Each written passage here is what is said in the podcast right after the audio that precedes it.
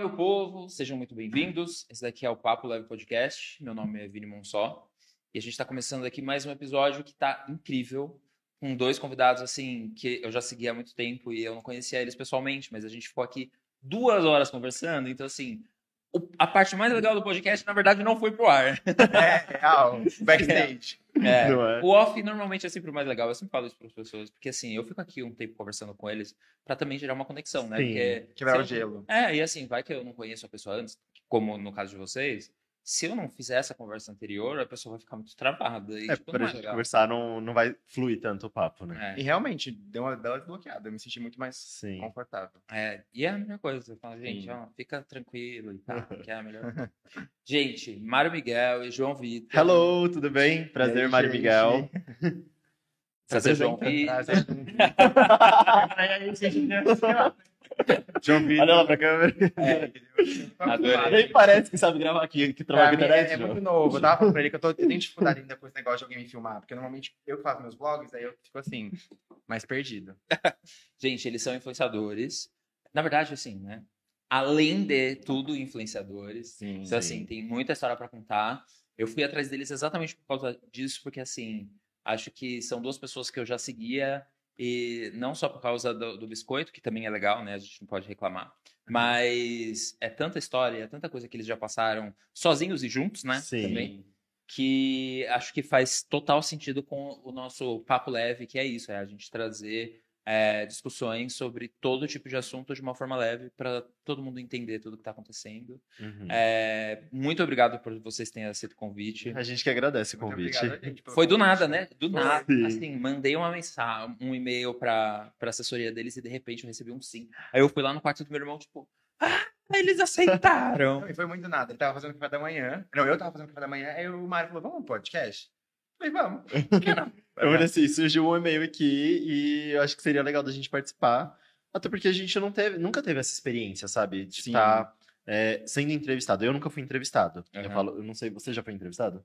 Então, eu já fui, mas não em situação assim, muitas perguntas. Foi coisa mais breve, assim. Mas É, eu não tô acostumado também, não. Não é, que, não é uma entrevista, é meio que um bate-papo. É, mas é que sim. eu falo isso porque, tipo, tem alguém fazendo perguntas. Então, É. basicamente, leva- você tá con- conduzindo a conversa. Sim, nunca, total. nunca Sim. tive uma experiência assim, eu acho que é super interessante. Também Tava acho. bem ansioso pra participar. É, a gente fica vendo os podcasts acontecendo aí. Eu ficava na minha cabeça, cara, como será que eu ia responder isso? Tipo, eu ficava. aí. Sim. Até esses programas de talk show, tá ligado? Tipo, da. Da Tata? Tata Werneck. Tipo, eu olho aí eu fico, tipo, será que eu perguntaria dessa forma? Ou Aham. será que eu responderia isso? Tipo, eu E eu vi poucos podcasts, então eu tô realmente aqui assim, ó, vou me jogar. É melhor ainda. Que a pessoa não vem e, gente, viciada. Ele não brifou a gente, tá? A gente não sabe o que ele vai perguntar. Exatamente. É isso. É, Não, assim, eu falo que eu não quero brifar ninguém exatamente por isso, pra pessoa não vir munida da informação. Porque Sim. senão a pessoa vai considerar literalmente como uma Total. parte, uma parte meio não fica- jornalística não do fica negócio. sincero, não fica, fica uma coisa meio quadrada, parece. É. E eu gosto da coisa orgânica, vamos Sim. deixar vir naturalmente, do jeito que acontecer, e aí. Sim. É, gente, como que foi essa pandemia aí pra vocês? Olha, no começo foi bem tenso. Eu, a gente ficou, pelo menos, é que eu dividi apartamento com mais três amigos, né? E no começo da pandemia, a gente ficou pelo menos uns quatro meses sem sair de casa. Tipo assim, a gente saía só pra ir no mercado, basicamente mais nada, a gente não recebia visita. Porque, tipo, às vezes até via algumas pessoas que estavam burlando essas regras, mas a gente, real, não saía pra nada. E foi bem tenso, porém, foi de muito aprendizado, porque aprendi a me conectar com as pessoas que estavam ao meu redor. Sim. Porque, de certa forma, a gente já morava junto há um ano e pouquinho. É, é mais ou menos isso, um ano e pouco. Só que a gente não tinha a conexão que a gente criou dentro é, da pandemia, porque, de certa forma, a gente foi meio que obrigado a conviver com nós mesmos. Então, a gente teve uma experiência bem legal de trocas, e então acho que foi bem interessante, até porque, para nossa evolução como ser humano e conviver com as pessoas que estão próximas da gente, é, acho super importante isso. Total. A minha situação já foi um pouco mais caótica, porque assim, quando eu começou a pandemia, eu não tinha noção do tempo que ela ia durar. E eu fui pra Atibaia, porque tanto eu quanto ele, a gente tem família lá. Ele nasceu lá, mas eu tenho família lá, vou desde pequenininho. E eu fui pra lá pra passar um dia na casa dos meus primos. Só que a minha ideia era que ia, du- ia durar, tipo, uma, duas semanas, né? No máximo. Na verdade, quando eu fui, eu achei que ia durar dois dias, porque a minha faculdade falou É. dois dias sem, sem aula. Fui pra casa do meu primo e a gente tinha uma relação muito legal, só que acabou que a- a- foi sempre aumentando, aumentando, aumentando, e acabou que eu fiquei morando com, minha com meus primos por, sei lá, cinco meses. Hum. Cinco meses eu na casa dos meus primos, que, mano, é minha família, mas ao mesmo tempo, meu, eu invadi um pouco o espaço deles, lógico, e de certa forma também eles invadiam o meu, porque, meu, eu tava na casa deles. Então ficou, um- foi, um, foi, um, foi muito bom, porque, ah, mano, a gente tem uma conexão muito maravilhosa, meus, eu meus primos, são como se fossem meus irmãos, mas de certa forma chegou um momento que eu sentia que eu tava invadindo o espaço deles, eles estavam, eu também não, sabia, não tinha muita liberdade, porque a casa não era minha, então, esse primeiro momento foi muito bom para eu me conectar com a minha família, porque fazia muito tempo que eu não ficava com eles, mas de certa forma também foi complicado porque eu tinha que estar num espaço que não era 100% minha casa, e às vezes também, muita- muitas vezes, para não atrapalhar, eu tinha que ficar muito no ambiente sozinho, né, que era o meu quarto que eu tinha, eles, eles moram numa casa muito grande. Então, eu tinha que tá, gostar da minha companhia, que também às vezes é muito difícil você estar só na sua companhia. Mas também foi um momento de muito aprendizado. Eu aprendi muitas coisas, eu comecei a, a- a tentar curtir mais a minha própria companhia. E por mais que tenha tido algumas desavenças com meus primos no, no momento que a gente tava lá. Quem hoje, nunca? é, hoje em dia é história pra contar, sabe? A gente, tem, a gente hoje em dia dá risada, mas da mesma forma que teve umas desavenças, também me aproximou muito da minha família, nesse primeiro momento. E quando eu voltei pra São Paulo, o que mais me atrapalhou foi a questão do EAD. A minha faculdade Nossa, eu, Eu nem tive- sei o que é isso. Sim, eu tive Não, muita não sei se eu ia dificuldade. ter. é, eu tive muita dificuldade de focar na, na matéria, realmente. Foi complicado. Graças a Deus não peguei essa fase de EAD. Minha faculdade, tipo, acabou bem. No semestre antes. Nossa. Foi tipo assim, em dezembro. Não é que acabou, né? Porque eu ainda empurrei a minha faculdade por um tempo porque eu peguei algumas DPs.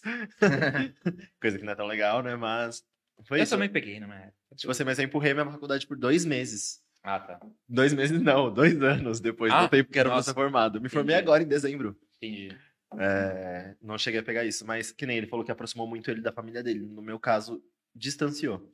Porque como eu vim morar em São Paulo, eu não tenho Aham. família aqui, dividi apartamento com amigos, é, então, de certa forma, as pessoas da minha família, tem gente que é um pouco mais de idade, é, não tinha como ir pra lá é, expor eles a esse risco, ainda mais que a gente tá no epicentro, né, do- dos casos do Brasil, que é São Paulo, a cidade mais populosa do, do país. Então, eu preferia evitar de ir ver minha família. Acho que eu fiquei uns oito meses sem visitá-los. Então, tipo, foi um pouco ruim nessa parte, mas nas outras partes é, me aproximou mais das pessoas com quem eu estava, sabe? Porque às vezes a gente tem muito aquele negócio de, tipo, estou aqui conversando com você, mas estou aqui no celular. É, a gente convive, mas não convive, porque é tudo muito virtual. É. Então, de certa forma, serviu para aproximar as pessoas que estavam do meu lado, sabe?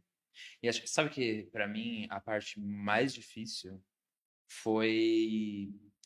E aí, olha, mãe, desculpa, tá? Não é nada pessoal. Mas fazia muito tempo, eu morei durante 10 anos sozinho, de repente eu mudei pra casa dos meus pais, e aí, de repente, começou a pandemia. Então, tipo assim, não teve um tempo pra eu virar e falar, ah, daqui a pouco eu tô voltando pra São Paulo. Não, Aham. era a pandemia, eu tinha que estar ali depois de Sim. 10 anos morando com eles. E eu, eu briguei com meu irmão, gente. Aliás, Tito, por favor, dá um oi pra galera, que eu nem falei com você hoje. Tem que fazer uma entrada triunfal, assim. Tipo, briguei com ele, fala oi! Briga. É, é disso que eu tô falando. Me aproximou da minha família muito. Tipo, eu realmente fiquei. Eu queria uma conexão que talvez eu não tinha há muito tempo. Mas, conviver sempre com aquela pessoa, você precisa de um espaço, sabe? É. E principalmente eu acho que essa questão de não estar na minha casa, por mais que fosse minha família, sabe? Minha mãe, por exemplo, tava eu na casa dos primos e minha mãe na casa de outras primas. Então minha mãe tava num lugar que ela também tava assim, e eu tava assim. Nossa. E eu lembro que isso me aproximou da minha mãe, porque minha mãe eu acho que a gente precisa ir embora. Só que ao mesmo tempo a gente não queria ir pra São Paulo, porque São Paulo tava muito mais caótica a situação. É. E a nossa família, ao mesmo tempo que também. Às vezes a gente tava invadindo o espaço deles, eles estavam tendo aquela coisa do, sabe? Pô, é família, sabe? E, e a minha família, ela é muito grande. E eu e a minha mãe, a gente meio que não. como- Eu não sei como explicar, mas a minha família é muito grande, mas são várias avós que têm várias famílias. Tá. E a- eu e minha mãe somos sozinhos. Então a gente meio que se É mais a outra- distante, É, a gente se une a outras famílias. Então a gente já. Porque minhas, meus avós morreram. é, Tipo, minha mãe não tem irmão. Meu único irmão da minha mãe fugiu de casa com do- 16 anos. Então, tipo, a gente só tem eu e minha mãe. Então a família, ela, eles Nossa, têm. mas calma, que agora eu fiquei muito impactado. Ele fugiu de casa com Sim, 16 anos com vocês 16 nunca mais ouviram falar dele? Nunca mais ouvi falar. E assim, a, a nossa família, ela não é a questão, tipo assim, não é primo de primeiro grau. Isso que eu tô falando, tu- tudo primo de segundo grau. Aham. É porque pegou, tipo assim, as, a- as avós tinham uma, uma relação muito próxima, e aí todas as primas eram amigas, e aí virou. Então, tipo assim, é como se fosse uma árvore, árvore genealógica enorme, que aí tá eu e minha mãe jogado, porque a gente, não- a nossa, a nossa é pequena, e todas são enormes. Então, tipo assim, meus, meus primos têm vários primos de primeiro grau, minhas tias têm várias filhas, e a minha mãe é a única que é sozinha, que não tem avó, não tem mãe, não tem nada, entendeu? Então a gente, ao mesmo tempo que a gente pertence à família, a gente não se sente pertencente, mas ao mesmo tempo a família quer fazer que a gente se sinta acolhido, porque Total, Não é tem uma mais época ninguém. difícil. E... é- E aí foi muito assim, foi bom e foi ruim. Foi uma mistura de sentimentos, sabe? E foi bem intenso. E essa questão do meu, do meu primo, do meu tio que sumiu, é, foi uma coisa bem polêmica na época. Meu, minha mãe foi no Silvio Santos, na Porta da Esperança. O programa, segundo elas, deixou de funcionar por conta do meu tio, porque foi, foi a primeira pessoa que eles não conseguiram nenhuma informação. Porque normalmente a Porta da Esperança ou trazia a pessoa de volta, ou trazia alguma informação que ia te levar a achar a pessoa, alguém que sabia onde estava, ou algum documento que falasse se essa pessoa passou por aqui. O nosso tio, ele sumiu 100%. Porém, algumas pessoas que leem cartas assim, já dizem, dizem que ele tá morando nos Estados Unidos. né? A gente não sabe até hoje. Pô, o cara tá ganhando em dólar e pô, ele esqueceu da gente. Não, Pedro. mas achei ótimo. Não, ótimo, mas assim, a herança ficou só pra minha mãe, né? Na hora que minha avó falecesse, viesse aparecer aqui, minha mãe ia falar, amor, pode voltar pros Estados Unidos, fica bem tranquilo aqui. É, Porque aí é a hora que o negócio que, que vai pra ganhar dinheiro ele aparece. E assim, ele, ele saiu de casa porque meu avô. Te... Ah, é muita coisa, muita história. Mas basicamente meu avô teve uma doença e ele não soube lidar com isso e sumiu. E aí minha mãe teve que cuidar do meu avô, entendeu? entendi. E aí ia ser muito chato se ele aparecesse agora. Então a gente tá bem tranquilo, assim. Ele já, a gente já superou essa. Já foi, amigo. Já Você foi. foi e não volta mais. Não Não volta gente não chegou nem a conhecer ele, É, né? eu não cheguei a conhecer Não ele. fala como se conhecesse. É, É, eu falo, mas é porque minha mãe, a minha mãe fala muito desse assunto, até hoje em dia. Então eu sinto que pra ela foi muito marcante, sabe? Ah, sim. E muita gente fala que eu pareço com ele, fisiologicamente, tipo, fisicamente, assim. Então, muitas vezes, ai, nossa, minhas tias às vezes me chamam de Honey, que é o nome dele, a Gente. apelido dele era Honey. Então, tipo, é uma coisa que até hoje é muito presente. Tanto que o Mário sabia dessa história já, né? A gente Não, eu já ouvi essa história algumas vezes. É. Então, cara. eu, nem, eu não, não achava que ia falar isso aqui, mas acabou soltando, porque é uma história que até hoje era muito presente, porque foi muito, na época, foi um caos a família, tipo, todo mundo ia atrás. E ele só acabou com o programa do Silvio Santos. Então, É, só isso. Adorei. Polêmico. Vocês são filho único? Não, é, quer dizer, conta você primeiro, depois eu falo. porque Ah, eu acho tá. que eu não tenho mais coisa pra falar. Você teve mais. Eu só tenho eu mesmo. Ele tem 82 irmãos. É, não, Basicamente amor. isso. Meu Deus. É tipo coelho, a família dele é. A coisa acontece. Entendeu? A coisa acontece. Na minha família, não. Minha mãe é uma coisa mais puritana. Minha mãe, ela só foi meter com 38 anos. E ainda foi porque minha mãe, ela trabalha como psicopedagoga, né? Então, ela trabalha dando conselho pra famílias. Então, ela falava, caraca, eu dou... a- eu- Tipo assim, como que eu vou cuidar de uma família? E o medo dela era ter um filho e não saber fazer a coisa acontecer. Porque, de certa forma, ia ser um espelho para as pessoas verem, né? Pô, se ela, a vida dela tem que dar certo pra gente querer contratar ela. Então, ela tinha muito essa, essa insegurança. Mas, no final, deu tudo certo, né? Não, deu, vai. Deu, Deus, assim. claro deu. Já, já eu tenho cinco irmãos. Comigo são seis filhos, né? Todos. Eu só tenho irmãos por parte de pai. Por parte de Tá. mãe, eu sou filho único. É, mas é muito bizarro, porque assim, meu pai, ele foi casado com uma com a Terezinha. Eu vou colocar os nomes. E ele te- teve três filhos com ela, né? E eu tenho um irmão com mais de 40 anos. tipo, eu sou meio que. Eu sou do meio. Meu pai se separou dela e aí foi casar com a minha mãe. Eles me tiveram quando eu tinha uns dois anos e pouquinho, eles se separaram. É, nessa separação eu acabei ficando com meu pai. E meu, meu pai separou, arrumou várias outras mulheres depois. E aí depois arrumou uma outra que ele teve mais dois filhos. É, de todos são cinco meninos e uma menina, que a última que nasceu é uma menina. Ele tava. São Ele queria seis. isso, entendeu? Gente, eu achei que era cinco, são seis. Comigo são seis. Ó, daqui a pouco são sete. É, tipo assim, não. meu pai era. Por enquanto que você saiba, Então, são cinco irmãos. Deve ter alguns perdidos aí pelo Brasil, não Vai sei, saber, né? Eu não duvido, viu? Porque meu pai era meio mulherengo na época. Olha, Aí, Quer dizer, aqui hoje a gente já tá casado com uma outra esposa, que não é a mãe dos dois filhos, é, já é uma outra, sim. pra você ver como que é o negócio.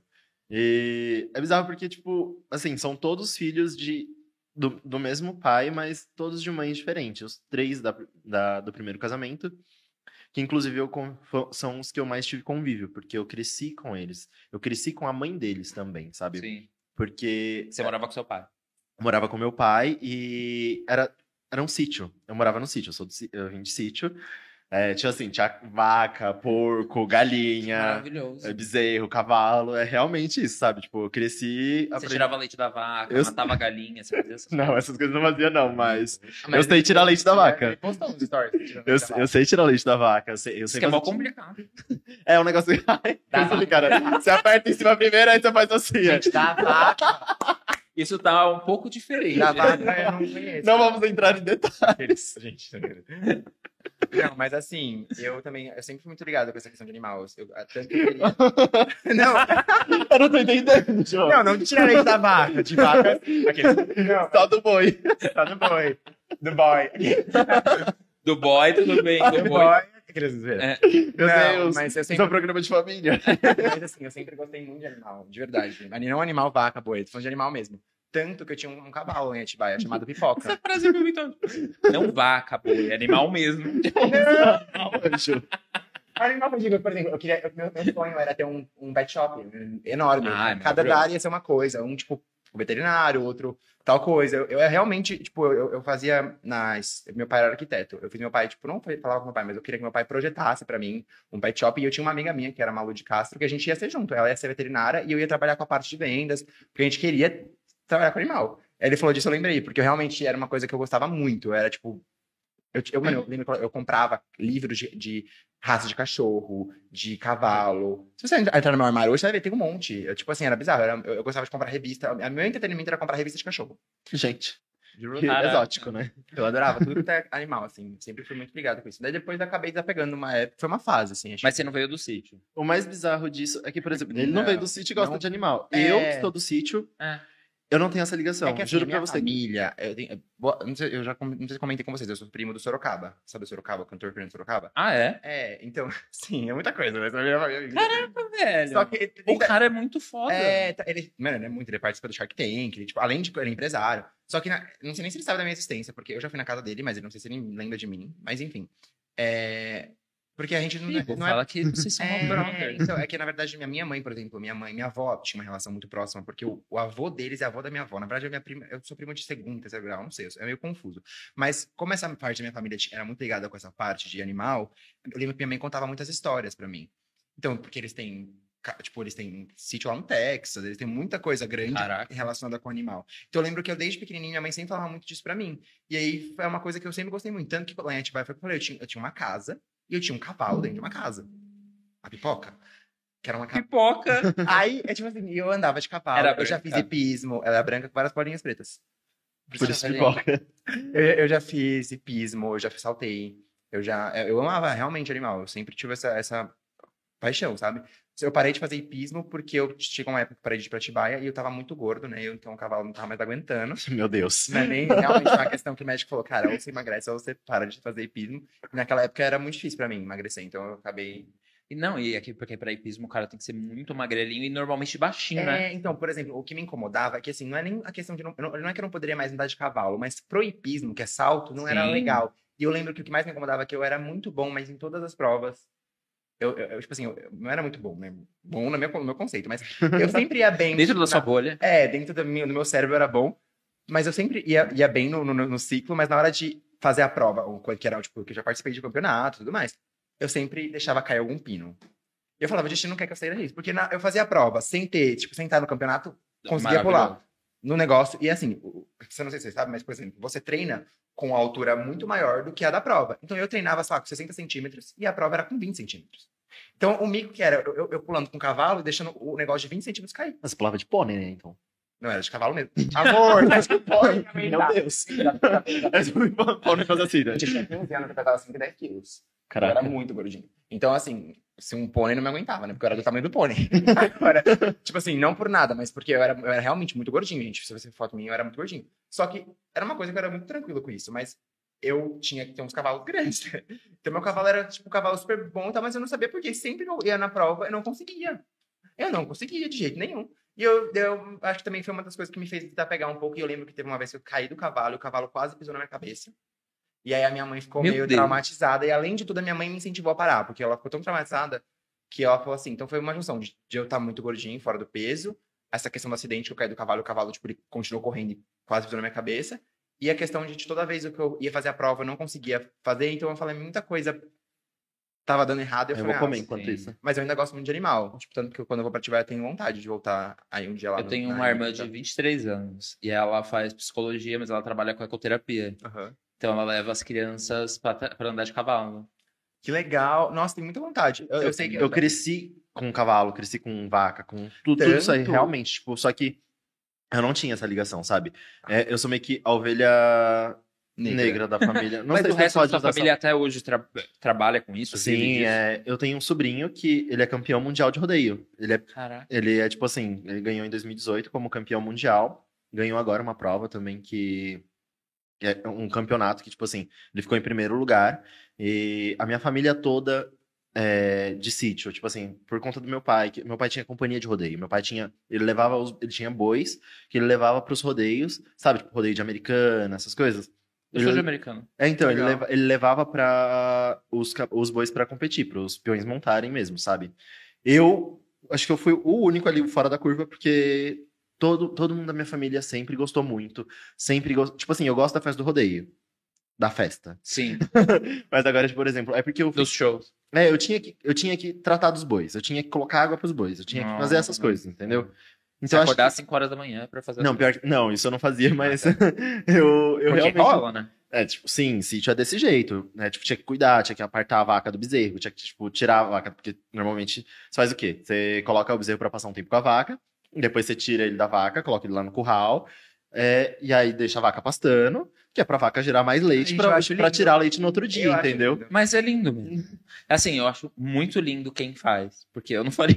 Exatamente. Não, Não, então, tipo assim, eu lembro legal, mas eu acho situação, É que, por exemplo, eu, ele teve, eu, eu lembro que até quando eu fui pra Tibaia, eu queria muito ver os animais, porque, eu, mano, ele falou que a casa dele tinha um monte, né? A casa daquele tio seu. Não, aquilo lá é meu irmão. É, do seu, é, seu irmão. Tinha vários animais, eu Ele falei, foi tinha o no- máximo. Tipo, eu acho muito legal. Até hoje eu, eu gosto muito, mas hoje em dia também não é uma coisa que eu me vejo fazendo mais. Porque eu acho que eu tenho que ter muita paciência também. Porque, Aham. de certa forma, Acho que não é que tem que ter paciência, tem que gostar. É, Tipo exato. assim, não é paciência, não é isso. Tipo, eu acho que gosto, tem que ter, eu go- gosto, tem que gostar mesmo, tanto porque... a ponto de... É, tipo assim, você gosta de ver o, É. o, o bichinho lá, mas é que nem, por exemplo, da minha família, eles gostam mesmo do animal, sabe? Tipo, eles gostam do cavalo, eles gostam do boi. Tipo assim, eles dão valor pra aquilo, entendeu? Então, tipo, não é uma coisa que eu via, muita coisa assim. Tipo assim, não, é, não me via fazendo aquilo. Tanto que tô aqui num ramo totalmente diferente da minha família, né? Porque todos eles têm cavalo, têm Sim. vaca, essas coisas. Eu vim pro sítio. eu- quer dizer, vim pro sítio não, vim pra cidade Pra grande. cidade eu, grande, eu é. quis me apartar do sítio. Mas eu acho que eu, eu, eu entro um pouco no, no, no seu caso, do tipo, eu acho muito legal até o momento que não é mais novidade. Sim. Porque enquanto é novidade, eu acho que tá tudo bem. Depois, eu acho que eu, canso já. É, não, eu acho que eu, eu- hoje em dia, o que eu voltaria a fazer é hipismo. É porque você, Mas- nasce- você nasceu em São Paulo, né? É, eu nasci em São Paulo, mas, por exemplo, hoje em dia também o hi- o hipismo é muito. Aqui em São Paulo é muito high society, né? Pra você ter um Sim. cavalo, pra você. Por exemplo, é uma coisa que hoje em dia. Eu até teria condição, mas eu teria que abrir mão de muitas coisas pra fazer isso, entendeu? Eu, tô- eu, eu tenho um- uma sociedade, não uma sociedade, eu tava fazendo uns projetos com uma instituição, instituição não, com uma empresa chamada Modena, que é da XP. E os sócios todos têm cavalo, e, e tanto que eu levei você uma vez lá, né? Sim. eu tinha uma reunião que foi lá na, na Hípica de São Paulo. E eu fiquei tipo, Ai, meu Deus, legal. eu quero muito voltar a ver isso. Só que eu troquei uma ideia com o Nicolas, né? Não troquei uma ideia, mas eu, tipo, perguntei assim, e aí realmente é muito caro pra você manter, muito sabe? caro. Tipo, meu, É, porque não é, não é, é uma. é mano, lá- e além de, além de tudo, em São Paulo, é muito, em Atibaia ainda é mais acessível. Mas aqui em São Paulo, as hípicas são realmente. É, muito não é nem só isso, né? Porque o cavalo em si, o cavalo que compete, ele é um É. cavalo caro. Ele é um cavalo que, tipo, Sim. É, que custa. E custa É, pra você com manter certeza. ele também, Sim. sabe? Mas é bem chique, né? Você viu o evento? Era um Sim. evento, por exemplo, a gente. eu- eu- Era uma competição de É, era uma competição e a gente chegou, tipo, no final, assim, a gente já tava meio assim. E na verdade eu levei ele No muito. Jockey? Foi no Foi no Jockey? Jockey. Ai, que lindo. Aí, eu, eu- era, uma, era na verdade porque assim, o, o Nicolas queria que eu conhecesse. Deixa eu falar aqui, ó. Ai, desculpa. Quem é o Nicolas? Então, o Nicolas é, é, um- é- é tipo o meu assessor da XP. Ele Ah, tá. da, minha, da minha carteira. E aí a gente tava com um projeto de desenvolver um- uma- umas coisas que acabou não indo pra frente por motivos também pessoais meus, que eu acabei não focando muito nisso, eu ainda tenho vontade de focar, mas não é nesse momento agora. Vou deixar um pouco pra depois. Mas basicamente eu falo do Nicolas porque eu- é mais fácil falar o nome dele pra eu saber o que eu sim, tô sim, falando. sim. Aí eu lembro. Ai, calma, eu esqueci o que eu tava falando. Eu- Abraço pro Nicolas. É, ele não vai dar exatamente. Não sei se eu perdi no raciocínio. Qual foi a pergunta que você fez? Que era. Eu também já me perdi. Mas é. Acho que ele tá falando muito de cavalo, gente. É, eu acho que eu era muito Eu me perdi real. Perguntou que era o Nicolas, mas antes do Nicolas perguntou. A gente já volta. Vamos fazer o seguinte. É. Eu quero muito agradecer, começar agradecendo a Multicase, que é a agência onde a gente está gravando. Eles ajudaram a gente a colocar esse projeto em pé. Então, se a gente está aqui é por conta deles. E eles têm me ajudado demais. Então, eu quero, meu, agradecer demais. É, era pra eu ter falado isso no começo do vídeo, mas eu me empolguei, né? O negócio vai, é assim. Sim. E eu também quero voltar a falar sobre a- o movimento União BR, todo o programa eu falo sobre o Movimento União BR, O que, seria? que é uma empresa que nasceu durante a pandemia. A Tática é uma das sócias aqui da Multicase. Uhum. Ela fez um grupo no começo da pandemia para fazer doações para pessoas que estavam em situações de risco logo por conta do coronavírus, Sim. etc. E aí isso acabou se transformando numa empresa, que hoje ela faz a ponte entre várias marcas e empresas, com 8 mil ONGs no Brasil. Então ela consegue ajudar muita gente ao Nossa, mesmo tempo. É E aí mesmo. agora faz acho que umas duas semanas ela conseguiu inclusive fechar um contrato com a Petrobras. Isso tá muito Caraca, legal. legal. Muito, muito, Uma muito iniciativa legal. muito boa. É, eles ajudaram Minas, ajudaram Bahia, levaram comida para os brasileiros que estavam lá na, na Ucrânia agora. Então, tipo, foi com o avião da FAB e tudo. assim, Uhum. Foi muito legal.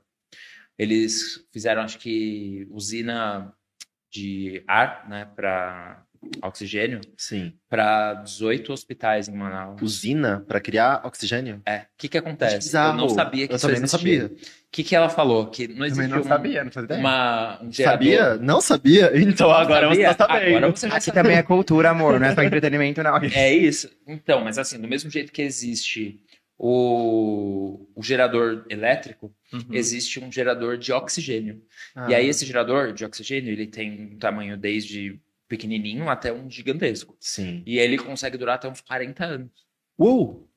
E aí ela, ela conseguiu arrecadar dinheiro para comprar para mais de acho que Legal. 18 hospitais em Manaus para conseguir ajudar lá quando tava Que é é, Manaus foi quando eles estavam com falta de oxigênio, É, né? foi bem Eu nessa lembro época que vários artistas se, se moveram pra levar tanques, tanques não, tubos de oxigênio Cilindro. pra lá. os cilindros. É, na época foi isso. Eles estavam com problema e todo mundo tentava levar cilindro. Só que cilindro, se não me engano, cada pessoa usa acho que uns três cilindros por, por dia, algo assim. Se você tá no- E aí, no com esse gerador aí, Nossa, com esse gerador é eterno, assim. Vai Aham. produzindo.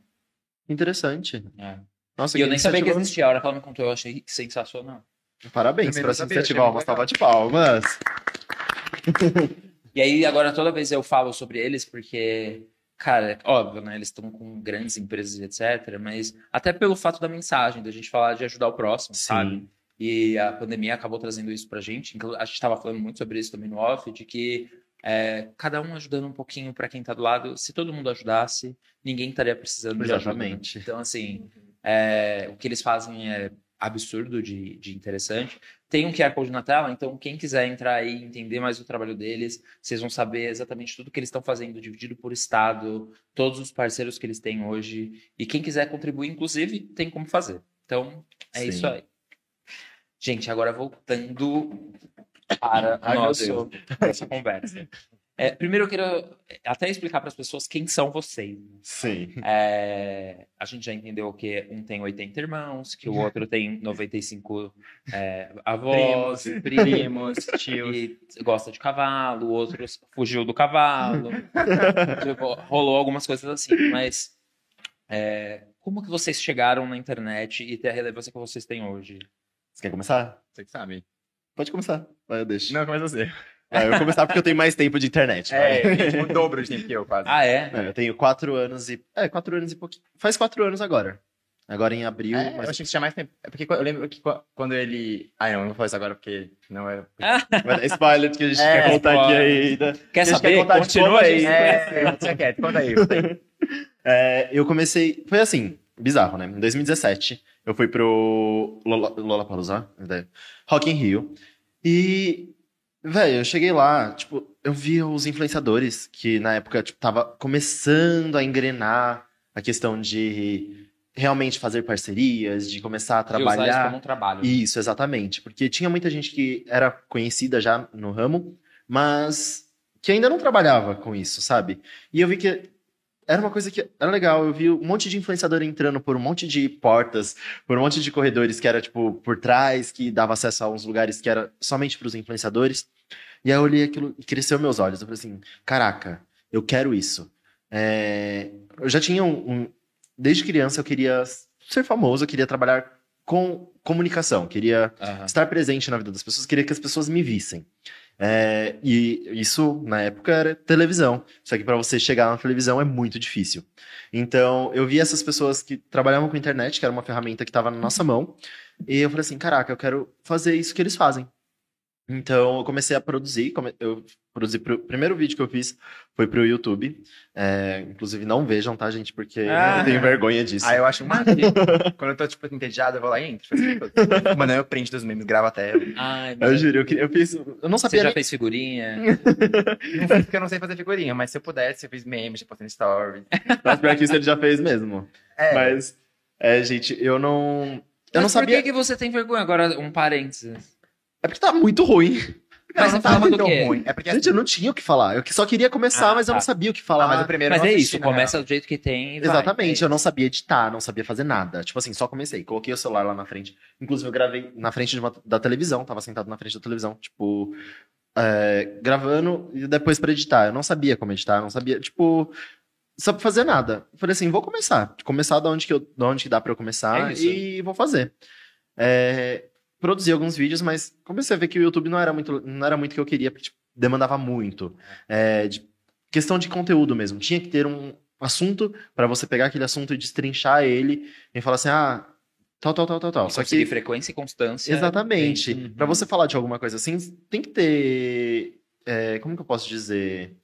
Ai, gente, eu esqueci a palavra. Todo um É mais planejamento fácil- gigantesco Não, é mais pra fácil pauta. aprender uma pessoa por um minuto, 15 segundos, 3 segundos no Instagram do que uma pessoa por 10 minutos no. YouTube. É, então, e aí eu via que. Ainda mais tipo, pra quem tá começando. pra eu sim, isso falar. deve ser bem mais Pra eu falar no YouTube, eu tinha que ter, saber do que eu tava falando, tinha que primeiro ter um assunto, depois eu tinha que saber do que eu tava falando e desmembrar aquele assunto em 50 coisas pra, tipo, tra- passar pras pessoas. Só que, e o crescimento lá também é, mui, é muito mais é, devagarzinho. É, se você não, não consegue pegar esse afinco de realmente produzir bastante, postar direto, eu falei assim, acho que não é pra mim. Aí eu me mudei pra São Paulo. E eu já comecei a postar algumas fotos no, no Instagram nesse período, né? Só que quando eu mudei pra São Paulo, foi que deu o start mesmo, deu eu falar assim, não, calma, vou começar a produzir realmente pro Instagram. Tipo, até então eu não produzia vídeo, não fazia nada disso pro Instagram. Fazia algumas fotos que eu também não sabia nem editar direito. É, sabe quando você tá começando mesmo Sim. e você tá aprendendo por conta? E eu não via nem tutorial pra fazer as coisas. Eu ia fazendo do que dava na minha cabeça, que eu achava que, que era certo. Faço isso até hoje. Mas... Mas você conseguiu achar o que é bom pra você Exatamente. sozinho, Tipo, foi uma, é uma trajetória que você vai construindo esse, esse no decorrer do, do caminho, sabe? E aí eu comecei, eu vim para São Paulo já no primeiro mês que eu tava aqui. é, eu fiz amizade com pessoas que eram da internet, assim, despretensiosamente, porque eu nem sabia quem eram as pessoas. É, inclusive, tipo, fui para um primeiro evento sem antes. Eu, eu cheguei em São Paulo, eu lembro que eu cheguei em abril, faltava uma semana para eu fazer 20 anos, e eu tinha colocado como meta para mim. Eu quero me mudar para São Paulo antes dos meus 20. Eu mudei faltando uma semana, e aí, e quando eu, eu coloquei também como meta, antes de eu ter 20 anos, eu tinha que ter 10 mil seguidores no Instagram. Ó. E eu falei assim, vou, vou fazer. E consegui conquistar esses 10 mil seguidores na época que eu tava mudando, antes de mudar pra cá. É, foi bem lá nessa época. Eu mudei e bati 10 mil seguidores. Aí eu comecei a ir pra eventos. Eu, na primeira semana que eu tava aqui, eu fui- me colocaram num evento de cabelo. Não fazia, não fazia nem ideia do que eu tava fazendo ali. Mas eu cheguei nesse evento. E fui, conheci várias pessoas e de- a partir desse evento me levaram pra uma festa de uma menina que tinha mais de um milhão e meio de seguidores, que eu não fazia nem ideia de quem era essa menina também, só sei que eu tava lá na festa de aniversário Mas dela. hoje você sabe quem é. Hoje eu sei, por conta de estar no aniversário dela. Ah, tá. Quem era? Bruna 16. Ah, Bruna. Ah, Eu sei quem ela é porque eu já fui em... não sei, ela não deve saber quem eu sou, mas eu já fui em rolê que ela tava. Ela também não deve fazer assim. ideia de quem eu sou. mas é que hoje é muito louco. A, a gente tem 500 milhões de pessoas que têm um milhão de seguidores e eu não. É impossível saber todo mundo. Exatamente. É que a Bruna, a Bruna, ela é... Não sei o que ela faz, mas ela é bem famosa. Ela tipo, tem, acho que tem mais de 5 milhões hoje em dia. Acho que eu, Caraca. Eu acho que ela deve Ah, eu vou ter- até procurar enquanto você faz. eu não faço ideia do que ela fazia, mas eu sei que eu tava na festa de aniversário dela. E aí comecei a andar com o pessoal, comecei a fazer mais amizades, sabe? E comecei a me inserir nesse meio, comecei a fazer amizade com as pessoas que já estavam trabalhando com isso. Então eu comecei a pegar um, como que eu posso dizer, a experiência de realmente trabalhar com aquilo, de começar a editar foto, de começar a produzir vídeos pro, pro YouTube, ainda continuei. E nessa Por um período. Você, não conseguia monetizar em, em nada. Não, foi bizarro, porque assim, eu batalhei pra conseguir monetizar o meu canal, na época que foi aprovado, eu desisti. Ah, que bom. Não foi assim, tipo, precisava de, sei lá, acho que 4 mil horas de visualização, E precisava de mil não sei, inscritos. mil inscritos. Eu consegui bater isso, aí a hora que eu consegui bater, que, eu, que, eu, que dava pra engrenar mesmo no negócio, eu parei. Eu simplesmente falei assim, acho que eu não quero mais. Tanto que eu tenho um canal que tem 6 mil seguidores agora, Ó. mas já fazem mais de dois anos que eu não posto nada lá. É, eu vi, eu acho que tinha quase três anos. É, então, é exatamente. Foi a última vez que eu postei foi em, em janeiro de 2019, se eu não me engano. É, tem um tempinho, já, já tá Ah. 2020. É, então, porque eu lembro que eu me mudei para São Paulo em 2018. E aí, nesse período, eu fiz amizade com bastante gente que é, trabalhava com, com internet, que é a VDCG, o Bielzal, um- uma galera que realmente já estava é, inserida no meio. Aham. E aí, eles começaram a me explicar algumas coisas, sabe? Tipo, comecei a aprender com eles e comecei a me dedicar para fazer o meu. E hoje produzo os meus conteúdos, tipo, da forma que produzo. E eu realmente, tipo assim, é uma caminhada que não é fácil. Porque depende de você e depende da sua vontade, sabe? E ainda mais que na época eu trabalhava em escritório, eu trabalhei em algumas empresas, eu trabalhei em sete empresas diferentes. Fazendo? Já trabalhei como vendedor de roupa, já trabalhei como é, jovem aprendiz, já fiz três estágios, já trabalhei em prefeitura, já, Caraca. é, já trabalhei em canal de TV infantil, é, como, como designer. O quê? Sim, tem Mas bastante. designer, tipo, Photoshop, fazendo as coisas? É, eu- por exemplo, as coisas da minha marca, eu mesmo que faço. As artes, os banners, eu mesmo, tudo foi eu que fiz. Então, tipo, Ah, eu também que fiz. é, então, mas não é legal quando você amo. Você faz, tipo, você faz. Eu tenho a visão de que, tipo assim, você quer fazer um negócio bem feito, vai lá e faz você mesmo. É, Entendeu? E aí, quando eu quero fazer um negócio, eu faço do meu jeito. Eu aprendo a fazer, vou lá e faço. E é isso, entendeu? Que nem. Internet, internet. Você, começou, você começa a produzir e vai e faz o seu, sabe? Tipo. Não tem, não tem uma, uma bula ali onde você consegue ler uma receitinha que você vai fa- falar assim pra você. Ah, você tem que fazer isso, tem que produzir um vídeo tal. É, tantos vídeos. Ninguém te explica isso. Você vai aprendendo na marra. É. Então isso é o mais difícil. Mas eu cresci desse jeito, gente. Eu comecei lá, vi o negócio no, no, no Rock in Rio, vi o povo lá, falei assim, é isso que eu quero, vou me dedicar. E tô aqui, ó, quatro anos fazendo o negócio Aí. acontecer. sucesso. e você, na, naquela época, você já entendia que você poderia ganhar dinheiro com isso? Ou era, tipo, Já entendia. Eu comecei sabendo que... Não, isso poderia ser uma que- profissão? que- pra não, você? já comecei querendo que fosse minha profissão. Ah, tá. Eu já comecei, tanto que eu vejo muita gente que começou é, meio que... Levando como na, brinca, levando na brincadeira. Eu acho isso legal. Sim. É, mas eu acho que até é, é melhor pra você crescer quando você leva na brincadeira do que quando você leva como trabalho. Eu mesmo, já desde que eu queria fazer aquilo, porque eu já vi as pessoas é, entrando nos eventos e já divulgando as coisas, e eu via aquilo que aquilo era trabalho, porque eu já tinha trabalhado em outras empresas. Então, eu já sabia como. Já tinha uma visão de trabalhar dentro de um escritório, saber como que são as coisas. E eu sabia também que essa- a, maioria, a maioria das pessoas que começaram na internet, elas nunca trabalharam em uma empresa física, em uma empresa que, tipo, tem lá o seu chefe, que você tem que entrar tal hora, que você tem É. que ter horário de almoço, que você tem que sair tal hora. A maioria das pessoas da internet, elas não tem essa vivência. Então, eu já tinha essa vivência e, eu, e, a- e por ter Sim. que conciliar estar dentro de uma empresa e trabalhar com internet, eu tinha muita visão de que, tipo, calma, que o que eu tô fazendo aqui na internet, as pessoas que estão na empresa que eu trabalho, elas assistem. Então, eu tenho que levar isso de uma forma profissional, tecnicamente. É, tipo assim, não posso fugir da curva, não posso falar palavrão aqui, não posso é, brigar com as pessoas aqui. Tipo, sempre foi É. de uma maneira é, moderada. Eu sempre vi que dava para levar como trabalho. Então, desde, desde sempre, eu queria é, trabalhar. Então, já quando tinha, sei lá, 40 mil seguidores, foi quando eu fechei a primeira publi. É, eu lembro que na época eu ganhei 1.500 reais em um me- nessa publi, que era de um, de um aplicativo que tinha que divulgar. Eu, na, na época, eu ganhei, foi isso, e tipo, eu ainda trabalhava para outra empresa. Eu continuei trabalhando para a empresa ainda por um tempo, sabe? É, mas eu já tinha essa visão. E aí, por exemplo, eu ganhei 1.500 reais, tendo 40 mil seguidores, e tinham influenciadores que eram amigos meus, que trabalhavam há mais tempo, que tinham muito mais seguidores que eu, que tinham mais de 100 mil, que quando iam fazer uma publi, ainda cobrava menos que isso. É. Então, tipo, eu já sabia que dava para eu conseguir trabalhar é, com, como influenciador. Tipo, tirar dinheiro da- das redes sociais, Sim. mas de uma forma que fosse atingindo o meu, o meu sonho, que era realmente trabalhar com pessoas, trabalhar com comunicação. E é isso, eu tô Ah, levando. mas é legal. Você faz um planejamento de conteúdo? Não, Não? não. Gostaria é muito de ser organizado assim. É, mas eu não sei também se ficar saindo, se vai engessar demais. Só tem uma coisa que eu sou organizado na minha vida, que é com o meu guarda-roupa. Ah. Que é tipo assim, tudo por cor. Coloca lá. é, tem as práticas de calça, tem coisa de camiseta, é tudo por cor, assim, ó. As blusas, é preto Não. com preto, vermelho com vermelho, É amarelo melhor com você não cair lá em casa, então. Não, mas É eu sou assim com o meu guarda-roupa. Tipo assim, com os outros eu não. Eu tenho um toque com as minhas coisas de organização. Mas eu queria ser mais assim pro meu lado profissional, que eu não sou Você não tanto. ficou. Ai, meu Deus, o que, que o pessoal da empresa vai achar? Você Será sabia que... eu fui contratado aqui em São Paulo por ter um canal do YouTube? Ah, é? Tipo assim, eu morava em Atibaia, tava produzindo e eu, tra... eu tava fazendo faculdade aqui em São Paulo mesmo, de administração. É, E aí eu tava procurando estágios, eu tava trabalhando na prefeitura de Atibaia, fazendo um estágio lá. E aí eu queria vir pra São Paulo, porque eu tinha que vir pra cá e voltar pra Atibaia todo dia. São 60 quilômetros. Ou seja, é um- era uma hora e meia pra vir, uma hora e meia pra voltar. Entendeu? Então, tipo, é, é cansativo. Eu falei assim, eu preciso dar um rumo na minha vida, preciso ir, ir trabalhar em São Paulo e morar lá. Então, tentei buscar é, trazer todas as minhas coisas pra cá. É, na entrevista, eu, eu, fui, eu me candidatei pra uma entrevista, pra vaga de, sei lá, acho que era de qualidade da empresa. Aham. Fui parar na área de marketing.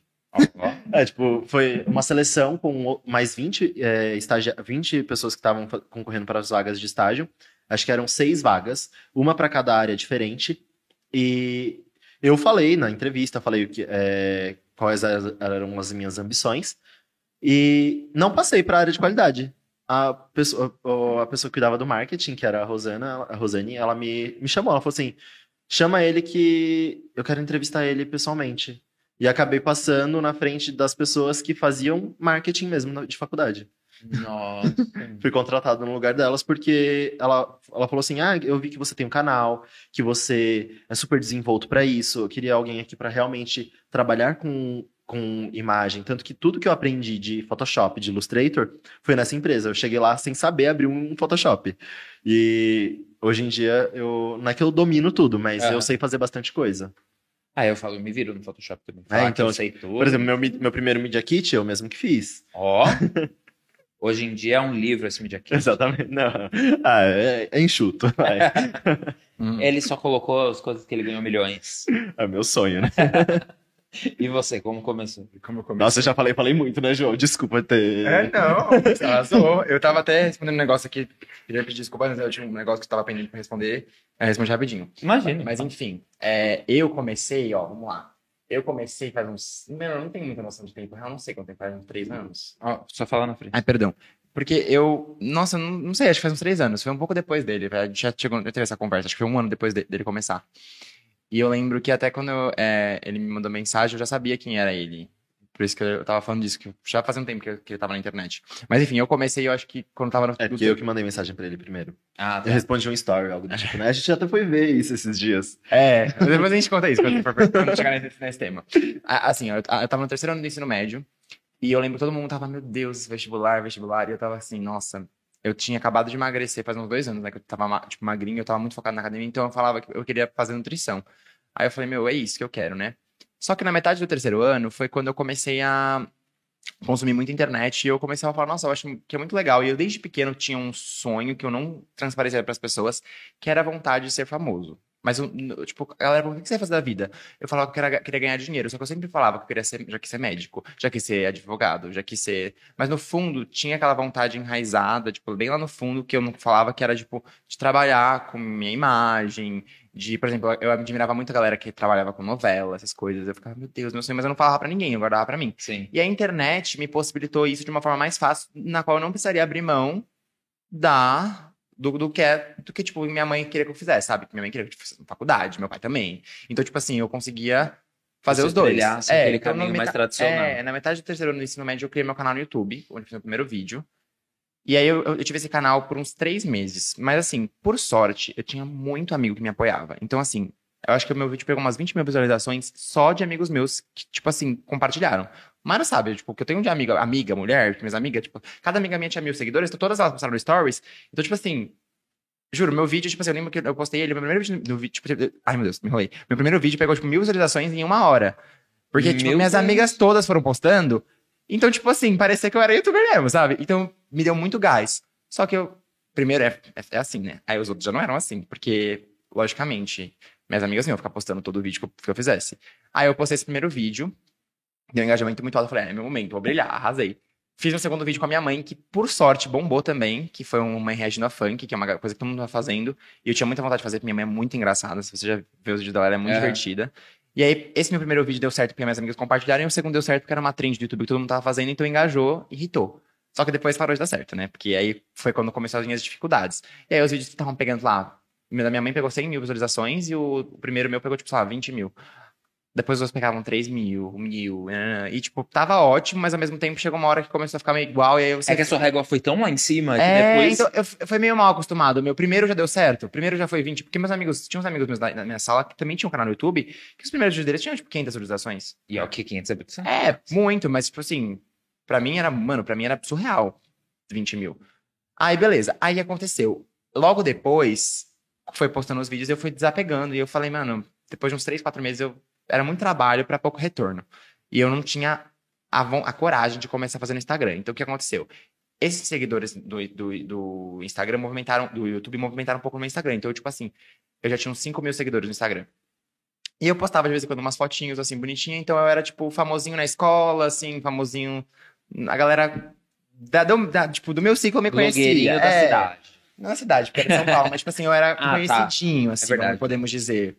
Aí eu lembro que eu tinha. Eu, eu bati meus 10 mil no finalzinho do ensino médio, assim. Quando eu tava, tipo, no- terminando no ensino médio, eu tava com 10 mil seguidores. Só que até então eu tinha zero perspectiva de que aquilo ia acontecer de verdade. O máximo que eu fazia é postar umas fotos bonitas e de vez em quando eu ganhava seguidores por conta disso. Porém, eu fiz meu vídeo da minha transformação. Eu já tinha emagrecido fazia quase 3 anos, só que eu nunca tinha explorado isso. E eu fiz meu vídeo de transformação quando eu tinha 10 mil seguidores. Eu postei meu vídeo de transformação em um dia. Umas três páginas de fofoca postaram. No dia que eu postei. E eu fui pra, de 10 mil pra, 20 mil, pra tipo 25 mil seguidores em, em menos de uma semana. E aí, eu já tinha aquela coisa de postar foto e continuei postando foto. Porque aí, e aí esses 25 mil foram movimentando, movimentando, foi pra 50, foi movimentando, foi pra 100. E quando eu fui ver, eu tava com 150 mil seguidores já. Em, tipo, questão de seis meses, sete meses, tá? Quase um ano. Não, um pouco menos de um ano. E aí, só que meu conteúdo basicamente era postar foto bonita. Meu, era isso. E aí, meu público era, tipo, 90% mulher. E eu já sabia que eu era gay, né? Porque eu já tinha me assumido pra meus amigos, sabe? Eu falei, caraca, que? Tá... Ai, desculpa. Tá meio, tá meio assim, né? Eu preciso falar e explorar isso. Meu direct era... Mano, minhas perguntas eram, você é gay? Você é bi? É, Ou as meninas dando em cima de mim, ou, tipo, questionando isso. E era uma coisa que eu não tinha vontade ainda de falar, porque a minha mãe, ela, me, me- ela tinha muito medo ainda, sabe? Ela falou, ah, eu- tudo bem, eu te aceito, tudo certo. Natural. E essa história, já depois, se a gente entrar a fundo, eu falo um pouco mais sobre isso. Mas não acho legal você expor isso.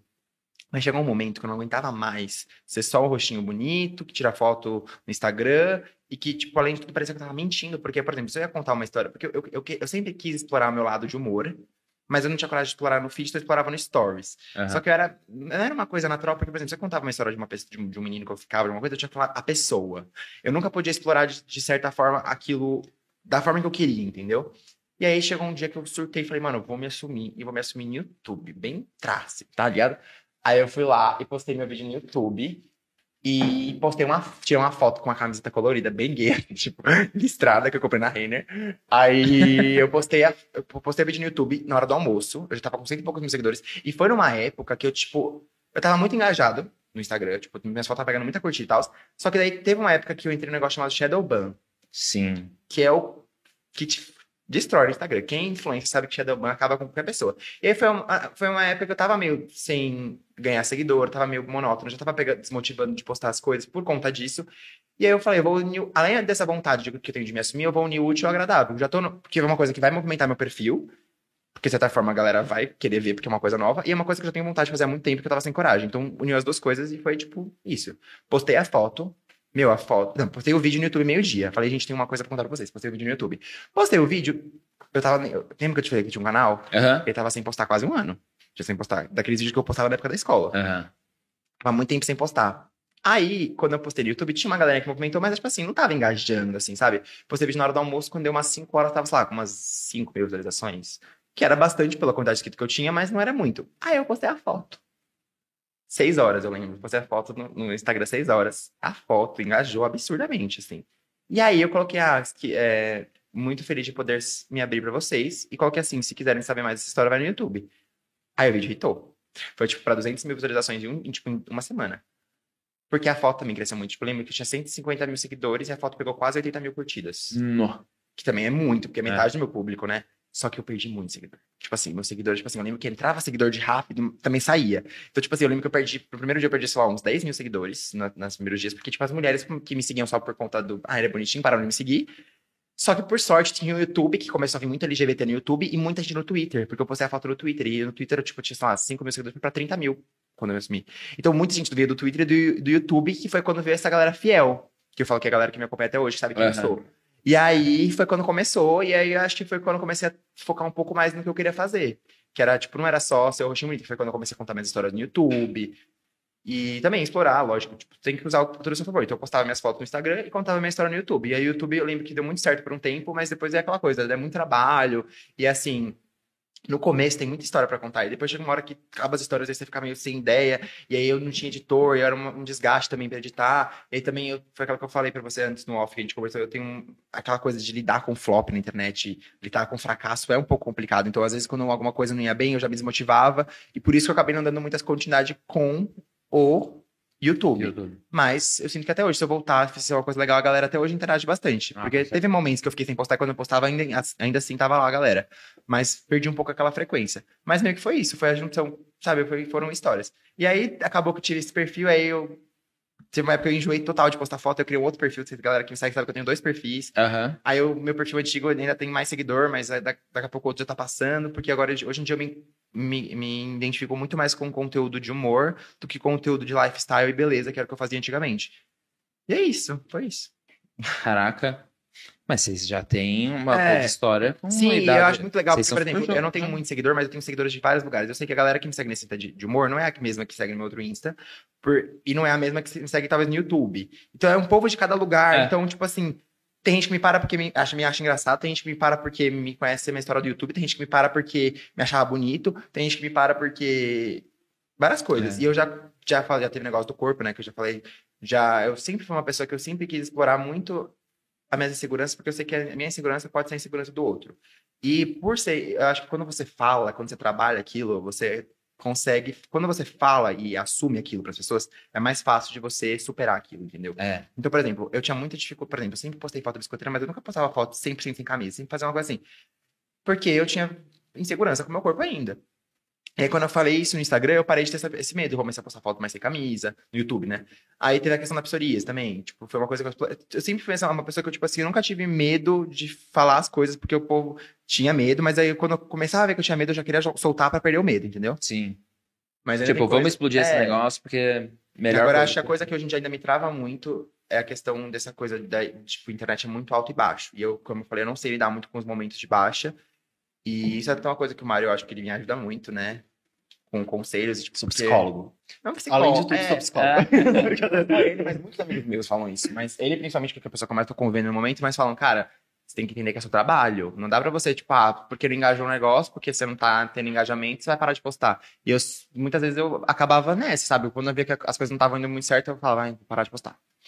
E até hoje, eu faço, você pode ver, tem dias que eu fico uma semana sem postar, duas semanas, depois eu volto e posto direto. Mas nos stories e no Tu- feed. Não, às vezes eu posto no stories perdido, mas não é aquela frequência. Porque se você, quando você me pega frequente, eu tô postando de todo dia. Porque eu sou muito 880. Ou eu tô postando todo dia, ou eu sou aquela que posta um por semana. Você vai ver. Você vai ver, tipo, você desce um pouco meu feed, tem lá vídeo de 1, 2, 3, 4, 5, 6, 7 de setembro. Aí depois fica um mês sem. Do- não, duas semanas sem. Filma ele e posta no dele. Sim. Aí, tipo Tem que fazer isso. É. Mas eu acho que é uma questão que talvez isso entrar numa. É porque eu, como eu sou meu próprio chefe, Fala na frente E eu, negócio. diferente dele, eu não tive muitas experiências com trabalho. Meu, eu saí da. da eu tô mais novo, né? Que ele tenho dois anos a menos. Quase, não, três anos a menos, né? Aí eu. Aí, Dois anos e pouco. Dois não anos são e- três anos, não. E oi também. Não, não. Não me deixa mais velho. eu não tive muitas experiências, tipo, com chefe, nem nada. Então eu sou meu próprio chefe. Eu acho que talvez entrar numa agência. Ou... Eu já, já estive em uma agência, mas não deu muito certo porque era com um amigo, aí a amizade misturou. Talvez entrar numa agência e ter essa disciplina de entender que internet não é só. Entre... Não é só, tipo. Vou... Estou ali pra me divertir. Não, é um trabalho, sabe? Porque além. Eu, por mais que eu ganhe dinheiro com internet já, ele começou a ganhar dinheiro com 40 mil seguidores. Eu comecei a ganhar dinheiro só quando tinha 100. e- eu Acho que o meu primeiro dinheiro tinha 120 mil. Tipo assim, Nossa. eu ganhei, mas assim, foi tipo.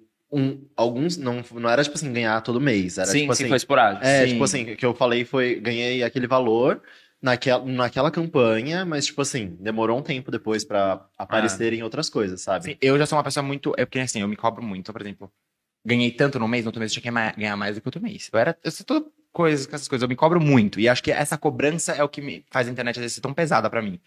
Porque às vezes eu é um jogo que eu poderia simplesmente falar, ah, tá tudo bem, você não precisa competir com você mesmo. Um mês você vai conseguir fazer, outro mês você não vai, mas pra outro você conseguir. E pra vida, tipo, que nem o que a gente fala da montanha russa. Né? Pra você estar um momento lá em cima, você tem que estar um momento lá embaixo. Tem que ter uma manivela, você tem que entender que tá, é isso, sabe? E eu acho que eu acho que ele já passou mais por momentos de frustração, de coisas por- com chefes, coisas que talvez deixou ele mais calejado pra ele entender que aquilo tá tudo bem, entendeu? E eu acho que eu preciso às vezes levar esses tapas com mais já levei alguns, não vou dizer que não, levei tapas de outras situações, cada um tem a sua vivência. Eu acho que ele tem ele é calejado pra umas coisas, eu sou pra outras, tanto que até eu, por mais que seja mais novo, às vezes eu acho que eu ajudo muito ele com algumas coisas, e ele me ajuda muito com outras. Mas eu acho que essa questão, eu acho que é uma coisa que eu aprendo muito com ele, sabe? Porque eu preciso entender que, pô, é trabalho, trabalho, e não é só diversão. Não é porque eu tô, ah, eu tô sentimental, por exemplo, trabalho. Você não pode falar, acordar triste e falar que não vai trabalhar, entendeu? Não. Exatamente. E o tio eu Mark pego- nem é tão legal. Eu assim. pego muito no pé dele com relação a isso, porque eu falo, eu falo, tipo, velho, você tá construindo a, a sua carreira. De certa forma, a gente ainda tá no começo. Tipo, a gente ainda não tem milhões de seguidores. Sim. É, então a gente tem que estar ali, a gente tem que estar presente, a gente tem que postar E mesmo. pior que flopar se, é não postar. Porque se você não postar, se vai- flopar o vídeo, Exatamente. é, uma vez eu, eu tive uma conversa com um dono de uma agência. Ele veio, ele queria bater um papo comigo. Ele falou assim: Olha, Mário, ele, ele virou pra mim e falou assim: Mário, esse negócio aí de flopar é papo de criança mimada. Por- ele virou e falou assim pra mim. Meu Deus. Não, ele virou pra Porque eu falei pra ele, eu tenho medo de, disso acontecer também. Porque o João fala que é uma insegurança dele, mas todo mundo que trabalha com É, internet passa por sim, isso, é. sabe? É, como eu disse, tem quatro anos que eu tô nesse, nesse- nessa trajetória. E não é, tipo, não ganhei seguidor, assim, tipo, esse- tenho 188 mil seguidores agora. Mas no, Tem galera no que ganha isso Instagram. em meses. É, tipo, que ganha Total. isso em um mês. Tem gente que ganha isso. O meu, tipo, são, tem quatro anos que eu estou construindo isso, entendeu? Já tiveram épocas que eu perdi mais de 10 mil seguidores. Já tiveram épocas que eu fiquei, tipo assim, meses sem, tipo assim, travado no mesmo número. E não deixava de postar, sabe? Porque eu sabia. É, essa conversa que ele teve esse cara que falou comigo, ele falou assim: é, esse papo de flopar é papo de, de criança mimada. Mas ele falou assim, porque o que é que acontece? Se você não posta, você não aparece. É. E aí, se você já tá perdendo, você vai perder mais ainda. Sim. Porque não vai ter nada entrando. A partir do momento que você posta um vídeo, você ainda tem a chance de que outras pessoas te vejam Aham. e comecem a te acompanhar. Quase uma escolha para flopar. né? Exatamente. Você não postar, você tá escolhendo. Mas eu acho que assim, ó, apesar de eu ter esses meus momentos, eu, eu acho que eu sou muito centrado com o que eu quero pra mim. E você pode perceber, eu já tive esses meus momentos, mas eu nunca me derrubo. Eu sempre que eu sumo, eu volto. E, e normalmente, uma coisa que eu acho legal, tanto eu quanto ele, é que, pô, legal, tem a galera que ganha, sei lá, não tô comparando com ninguém, nem sei, não tô falando nem de uma pessoa específica. Aham. Mas tem galera que ganha, sei lá, um milhão de seguidores, depois simplesmente some e nunca mais volta. A, a gente tá com nossos. Ele tá com 180, eu tô com meus 200 e poucos mil. Mas, tipo assim, tamo lá, entendeu? Até hoje a gente tá. Tipo assim, a galera, até hoje a gente tá produzindo. E você pode perceber, tem momento que eu fico baixo, mas quando eu volto, eu volto com tudo. É. Então, assim, eu preciso só ter essa disciplina de estar sempre frequente. Mas eu também nunca, não, não desisto, sabe? Eu tenho aqueles momentos mais frágeis, mas eu volto. Aí eu, eu acho que eu só tenho que aprender a, a- a não ter esse momento, tipo, sabe, entender que, tipo. É, eu acho que assim. é, Eu, eu até falei isso com o Gabriel Gontijo, que veio aqui uma vez. E aí ele trabalha com moda masculina. E ele tava falando sobre a dificuldade de um perfil masculino crescer versus um perfil feminino. Sim. Cara, hoje você ter 200 mil seguidores para um homem é muita. E também um tem uma outra ainda. diferença. É. Exatamente isso que eu ia falar. Um homem hétero cresce muito assim, mais do eu- que um eu- homem eu gay. admiro muito porque eu não subi uma conta de 200 mil, eu subi duas. Duas? contas. E, tipo assim, a primeira eu subi em um ano e meio, não, em um ano, e a outra eu subi em quatro meses. E eu sei que não foram os mesmos seguidores, sabe? Eu sei que a galera é de outro lugar. Só que, a- em vez de eu olhar pra isso, eu olho só pras dificuldades. E aí, por isso que às vezes eu acabo me, É. me perdendo no Mas sabe caminho. que eu me vejo um pouco em você. Conforme normal. você estava falando, eu, eu conseguia me identificar com muita coisa. Porque assim, até falando sobre o próprio, eu sei que faz um mês e que tá tudo bem, acabou de começar e etc. Aham. É, mas eu me coloquei uma pressão do tipo assim, cara, eu tô levando influenciadores, eles vão esperar algum tipo de retorno gigantesco e eu, eu sei que agora eu não vou conseguir. Sim, é normal. E foi muito louco, porque assim, meu. Um dos primeiros vídeos já deu dois mil e poucos seguidores, visualizações e tal. E os outros, meu, não chegava perto disso. Não chegava perto disso. E eu falava, meu Deus, eu flopei real. Tipo, eu comecei a ter isso na cabeça. Eu falei, mas quer Sim. saber? não eu tô pode muito ter mais isso. preocupado com a qualidade das coisas que a gente tá falando do que com aquele número Eu acho que que tá assim, ali. vou ser bem Sim. sincero, eu acho que tem que ter um meio termo. Eu acho que tu não pode, você não pode se perder em um, no flop, que nem a gente, né, a gente, Sim, sim. mas também não pode aceitar aquilo. Não. eu acho não, que o que me faz hoje em dia, que você pode ver minha trajetória e tal, eu acho que eu considero que eu, po- eu nunca, eu não acho que flopar, eu acho que é uma questão de perspectiva, né? Mas comparando com as coisas que eu acho que eu nunca tive esse momento de flop. Eu tive momentos que eu parei de postar. Mas por quê? Porque eu sempre tentei me reinventar. Por exemplo, quando eu vi que a foto não tava dando certo mais, eu fui pro vídeo. Quando eu vi que o YouTube não. Eu fui pro sei o quê. Então, tipo assim, eu acho que a questão é você se. Acho que essa cobrança, por mais que ela é ruim, ela também é boa. É, porque eu eu me- faz eu- eu- né? O meu problema é que eu sou muito perfeccionista. E o Mário falou uma coisa pra mim: é melhor você fazer do que não fazer. E é o meu, o meu problema é que eu acho melhor não fazer do que não fazer perfeito. Melhor Mas quando faz perfeito. perfeito, dá certo, entendeu? Então, eu acho que é, é encontrar um equilíbrio mesmo. Entender que, tipo, ah, tá flopando, não, po- não posso me desanimar, mas tá flopando, alguma coisa que Mas fazer também não é diferente. tipo assim, ah, fazer melhor feito do que, per- do que perfeito. É, é realmente você tem que se dedicar, você tem que dar o seu É, melhor é. naquilo. É Mas, melhor assim, feito do que perfeito, mas bem é, feito. É, exatamente. Porque, tipo, não, não é assim, ah, vou fazer de qualquer jeito. Sim. Tem que fazer daquilo. da- uma- por exemplo, eu não produzo nada do que eu não consumiria. Seja na internet, seja na vida pessoal, tipo, empresa, roupa, por exemplo. Eu não produzo, não vendo uma roupa que eu não, que eu não usaria. Sim. É a mesma coisa do conteúdo. Eu não produzo um conteúdo que eu não consumiria. Tipo assim, se eu tô fazendo esse vídeo, é porque é um vídeo que eu gostaria de assistir. Entendeu? Eu, eu acho que tem que ter Sim. esse discernimento. Por exemplo, a mesma coisa com podcast. Você está produzindo um podcast, você tem que produzir da forma que você gostaria de, de Sim. assistir. Porque dessa, você fazendo dessa forma, você vai gostar de fazer. E as pessoas que vão estar assistindo, elas vão é, perceber isso. Elas vão perceber Total. que você gosta daquilo. Porque quando você faz uma coisa que você não gosta, fica Tá nítido, ca- é, entendeu? não tem como esconder. E às vezes, tipo assim, às vezes a gente se prende muito à questão de número. É, Muito. Porque a gente se compara muito também. Às vezes não é tipo assim, ah, o- porque o meu número não tá legal, não tá da forma que eu queria. É porque às vezes a gente olha pro nosso número e a gente olha pra, pra grama do vizinho e a grama do vizinho sempre tá mais É verde. sempre mais verde. Porque a gente nunca vê o que, que a pessoa passou lá atrás, entendeu? Pra fazer que a grama dela ficasse daquele jeito. Tipo, não sei se vocês E aquela chegaram a grama ver- nem sempre tá verde assim. Exatamente. A Vanessa, a Vanessa Lopes agora, né? Ela tá muito grande e ela tava sendo muito, muito, muita, muito criticada, mas muita gente tava criticando, ai, porque ela é muito grande, mas ela não fez nada pra conseguir. E aí ela postou um vídeo mostrando tudo que ela fez pra, por exemplo, hoje ela dança e tal. Ela, ela teve muito tempo de aula de dança, ela teve muito tempo de aula de teatro. Teve todo um, um- backstage que a galera não sabe, né? Porque ela É. é uma menina rica e tal. Ela poderia ela já é uma menina bem de vida. Ela, já- ela poderia muito bem não fazer nada. Sim. Nem eu admiro muito quem tem tudo e ainda, ainda assim quer fazer mais. Exemplo, a Kylie Jenner, ela criou a marca dela. Ela poderia. Ah, mano, ela já é milionária, ela poderia, ela Sim. poderia já ficar no baita cômodo, um no case. comodismo, entendeu? Eu acho legal, então, tipo, a galera realmente tem essa dificuldade de. Porque é muito fácil você olhar porque o outro conquistou e não saber o que ele fez lá atrás, É. entendeu? Então, é, é realmente isso. Eu acho que é uma questão de você realmente focar no seu. É porque em tudo que a, que a gente vê, a gente só vê a ponta, a gente só vê É. o que está sendo exposto, né? A gente fala por experiência própria, que nem para você construir o seu podcast.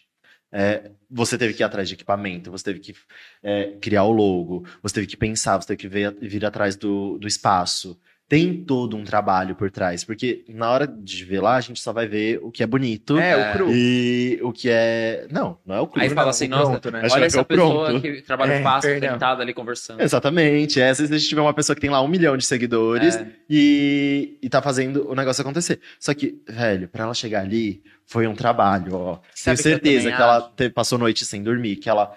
Não necessariamente passou noite sem dormir, mas que ela acordou e ela tava pensando naquilo, e ela foi concretizar aquilo, e aí num dia não deu certo o que ela queria, mas no dia seguinte ela acordou da mesma forma e foi tentar fazer, porque eu, eu tenho uma frase que eu não sei se alguém inventou ou se eu que inventei. Mas, mas é. Eu esqueci a frase. Ai, também vou nessa. Ai, que ódio. Não, mas é. é ninguém, ninguém que tenha conquistado alguma coisa é, conquistou porque desistiu. Tudo que a pessoa tem até hoje foi porque ela persistiu naquilo, entendeu? Enten- eu Acho que não foi eu que criei essa frase, não. Não, mas tá tudo bem. Mas a gente é isso. Ah, mas é, é- é uma coisa meio genérica, mas, tipo, mas é- talvez mas é, essa tipo assim, que você criou, mas É, porque realmente, tipo assim, a pessoa que conquistou aquilo que ela tem hoje em dia, ela não tinha aquilo antes. Talvez, tipo, tem gente que tem sorte de ter conquistado algumas coisas por conta de já ter, é, como que eu posso dizer, É, já de ter algumas é, facilidades, de ter, ter acesso mais Então, fácil a uma algumas coisa que eu queria coisas. falar disso que eu tava até esquecendo. Eu vou falar rápido pra, não esquecer que eu esqueci duas vezes. Eu tava aqui olhando, eu tava... Só que você tem que falar aqui perto, Anjo, Eu- não é é porque vo- voou da minha cabeça, mas eu acho Aprender que... esse negócio aqui, ó, colocar da sua. Não, é que voou da minha cabeça, porque eu quero falar logo, porque é pra não esquecer. Mas eu acho que também nada acontece na sua vida que você não esteja preparado. Eu acho que o universo, Deus, sei lá no que você acredite, por exemplo, talvez para aquela pessoa foi um pouco mais fácil, porque é o que ela consegue. Talvez para você é um pouco mais difícil, porque talvez para você seja uma trajetória que o universo, Deus, whatever, acredita que você pode mais, entendeu? É. Não, e não é diminuindo o do outro, entendeu? Talvez no, do outro ele é um pouco mais fácil, porque lá pra frente vai ser mais difícil, porque tá, entendeu? Mas é uma coisa que faz muito sentido. Uma vez falaram pra mim isso, sabe? Talvez é, para você é mais difícil, porque você pode entregar mais, entendeu? Então, às vezes, realmente, às vezes é uma coisa que me motiva muito. Uma vez eu vi um vídeo falando sobre isso, eu não lembro onde que eu vi, mas eu acho que é uma coisa que é importante também, sabe? Às vezes a vida tá te cobrando mais porque acredita que você pode mais, entendeu? E a, e a internet te deixa bem resiliente, né? Sim. Apanha real e. É porque é você todo dia uma pra- surra, né? É, todo dia. Eu acho que a internet ela facilita, mas ela complica muita coisa na nossa vida também. É. Tipo assim, a questão de meu psicológico, né? Vocês podem ver, quem me acompanha. tô, todo aqui, tô aqui todo Zoado. fodido. É bem zoado. Desculpa o palavreado, gente. É bem complicado mesmo. Eu, eu, nossa, eu já sofri muito na internet. E às vezes eu fico pensando, será que vale a pena esse desgaste? Aí E a- você tem que olhar o que você quer. E às vezes a gente sofre porque a gente quer. Aham. Porque, tipo assim, a gente olha lá porque Aquilo que te atinge é você que faz. você que cria aquilo é. na sua cabeça, entendeu? Você que permite que aquilo aconteça com você. Tipo assim, claro, não, não é que tudo é porque a gente que cria na nossa cabeça e a gente sofre Não, porque não. a gente quer, não. Mas se aquilo mas- tá te atingindo, é porque você deixou aquilo. Exatamente. Total, é. E aí, calma, não tô querendo romantizar hater, É, nem nada disso. Não, mas... e nem sofrer, tipo assim, porque ninguém merece sofrer. Eu tô dizendo que, tipo, realmente você, per- você se permite viver aquilo. Porque, por exemplo, se você falar, tipo assim, tô dando o meu melhor e não vamos deixar me afetar por isso. Aqui é tipo tudo assim, blindado. É, tô, per- tô perdendo seguidor, tá tudo bem. Amanhã eu vou ganhar 10. É. Hoje eu perdi 5, amanhã eu ganho 50. É, tipo, você tem que pensar E- desse e jeito, assim, É entendeu? só você olhar a trajetória de muitas pessoas. Eu acho que às vezes você tem que não é se comparar, mas se inspirar, entendeu?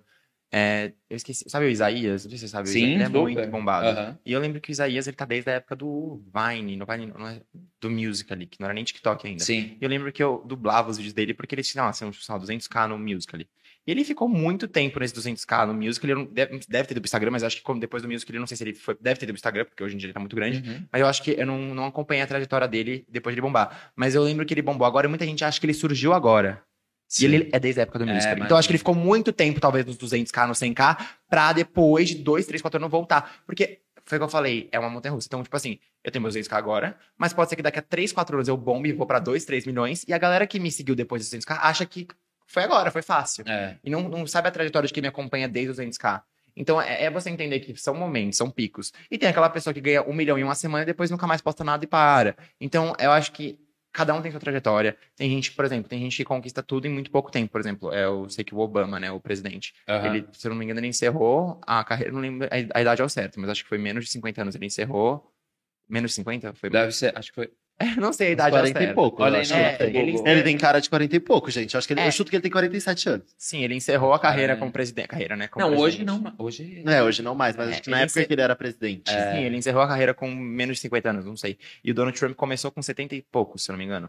Então, tipo assim, pra você ver que é o seu momento. Às vezes você não tá no seu momento ainda. É que o Donald E- Trump já era dono dos Estados É, Unidos. às vezes né? você não tá preparado. então. Às vezes, Exatamente. às vezes a vida fala assim, cara, às vezes a vida nesse momento fala assim, pô, Mário e João, vocês estão preparados pra ter isso agora. É. Talvez daqui a dois, três anos vocês estejam preparados pra ter um milhão. No momento, não. Mas aprende bastante aqui pra quando você estiver preparado, você fazer bem feito. Mas você tem que ter bem certo na sua cabeça aquilo que você quer, sabe? Sim, você não pode. isso é complicado. É porque é muito fácil da gente se frustrar com as coisas É. Uhum. e falar assim: ai, Não caraca, não deu certo, vou desistir. Mas é aquilo que eu falei. Se você desiste, você não vai conseguir. Isso é fato. Sim. Mas agora, tipo assim, se você persiste em algum momento da sua vida, você vai conseguir. E às É. vezes a gente, não se, a gente não se sente capaz, não, a gente não quer assumir. Lembra aquilo que eu falei pra vocês, que eu tinha medo de falar que eu queria ser famoso? Hoje em dia eu não tenho esse medo, mas, por exemplo... A- famoso nível Beyoncé. é, então, por exemplo, eu vou ser bem sincero. Quem eu mais me inspiro na internet? GK, Álvaro, essa galera, tá ligado? Ah, eles são E demais. são pessoas com a qual eu me vejo fazendo conteúdos parecidos, mas eu ainda não tenho coragem de fazer, talvez. E eu tenho muita dificuldade de falar isso, porque como eles são muito grandes, eu, eu- eu- às vezes eu não acredito tanto em mim e achar que eu vou poder chegar naquele patamar. Mas, Mas eu acho que, tipo, não é que eu não acredito em mim. Mas a primeira vez que eu tô falando que, assim, ah, meu objetivo, talvez, se eu puder. É porque eu não, não, tenho, não sei uma pessoa certa, mas, assim. Uma, vamos supor, somar eles todos e dividir daria um eu, assim. Aham, aham. Então, é tipo, é um perto do que eu quero ser na internet. Fora outras coisas. Eu tenho muita vontade de trabalhar com investimento, Mário sabe disso. Tem outras coisas que eu também quero conquistar. Mas na internet, eu acho que por eu ter esse medo de assumir isso, às vezes fica esse caminho meio torto, sabe? De assumir que é Mas você já pensou quero. no seguinte, numa escala entre uma pessoa que tá começando e uma GK, você já tá muito mais perto? Sim. E que o que você tem hoje, muita gente nunca vai conseguir chegar. Sim. Tipo, Sim. isso Tipo, já é tem bagagem também, muita sabe? coisa. É muita coisa. Não, e a GK também tem uma história muito linda, né? Tipo, a gente tava vendo o podcast dela, ela já passou por muito Eu vi que ela começou no Facebook. Não, não, não no Facebook, acho que começou, sei É lá. muita gente que. Mas ela começou no Facebook. E é muito fácil, por exemplo. dela. Eu sei, eu conheço a GK há pouco tempo.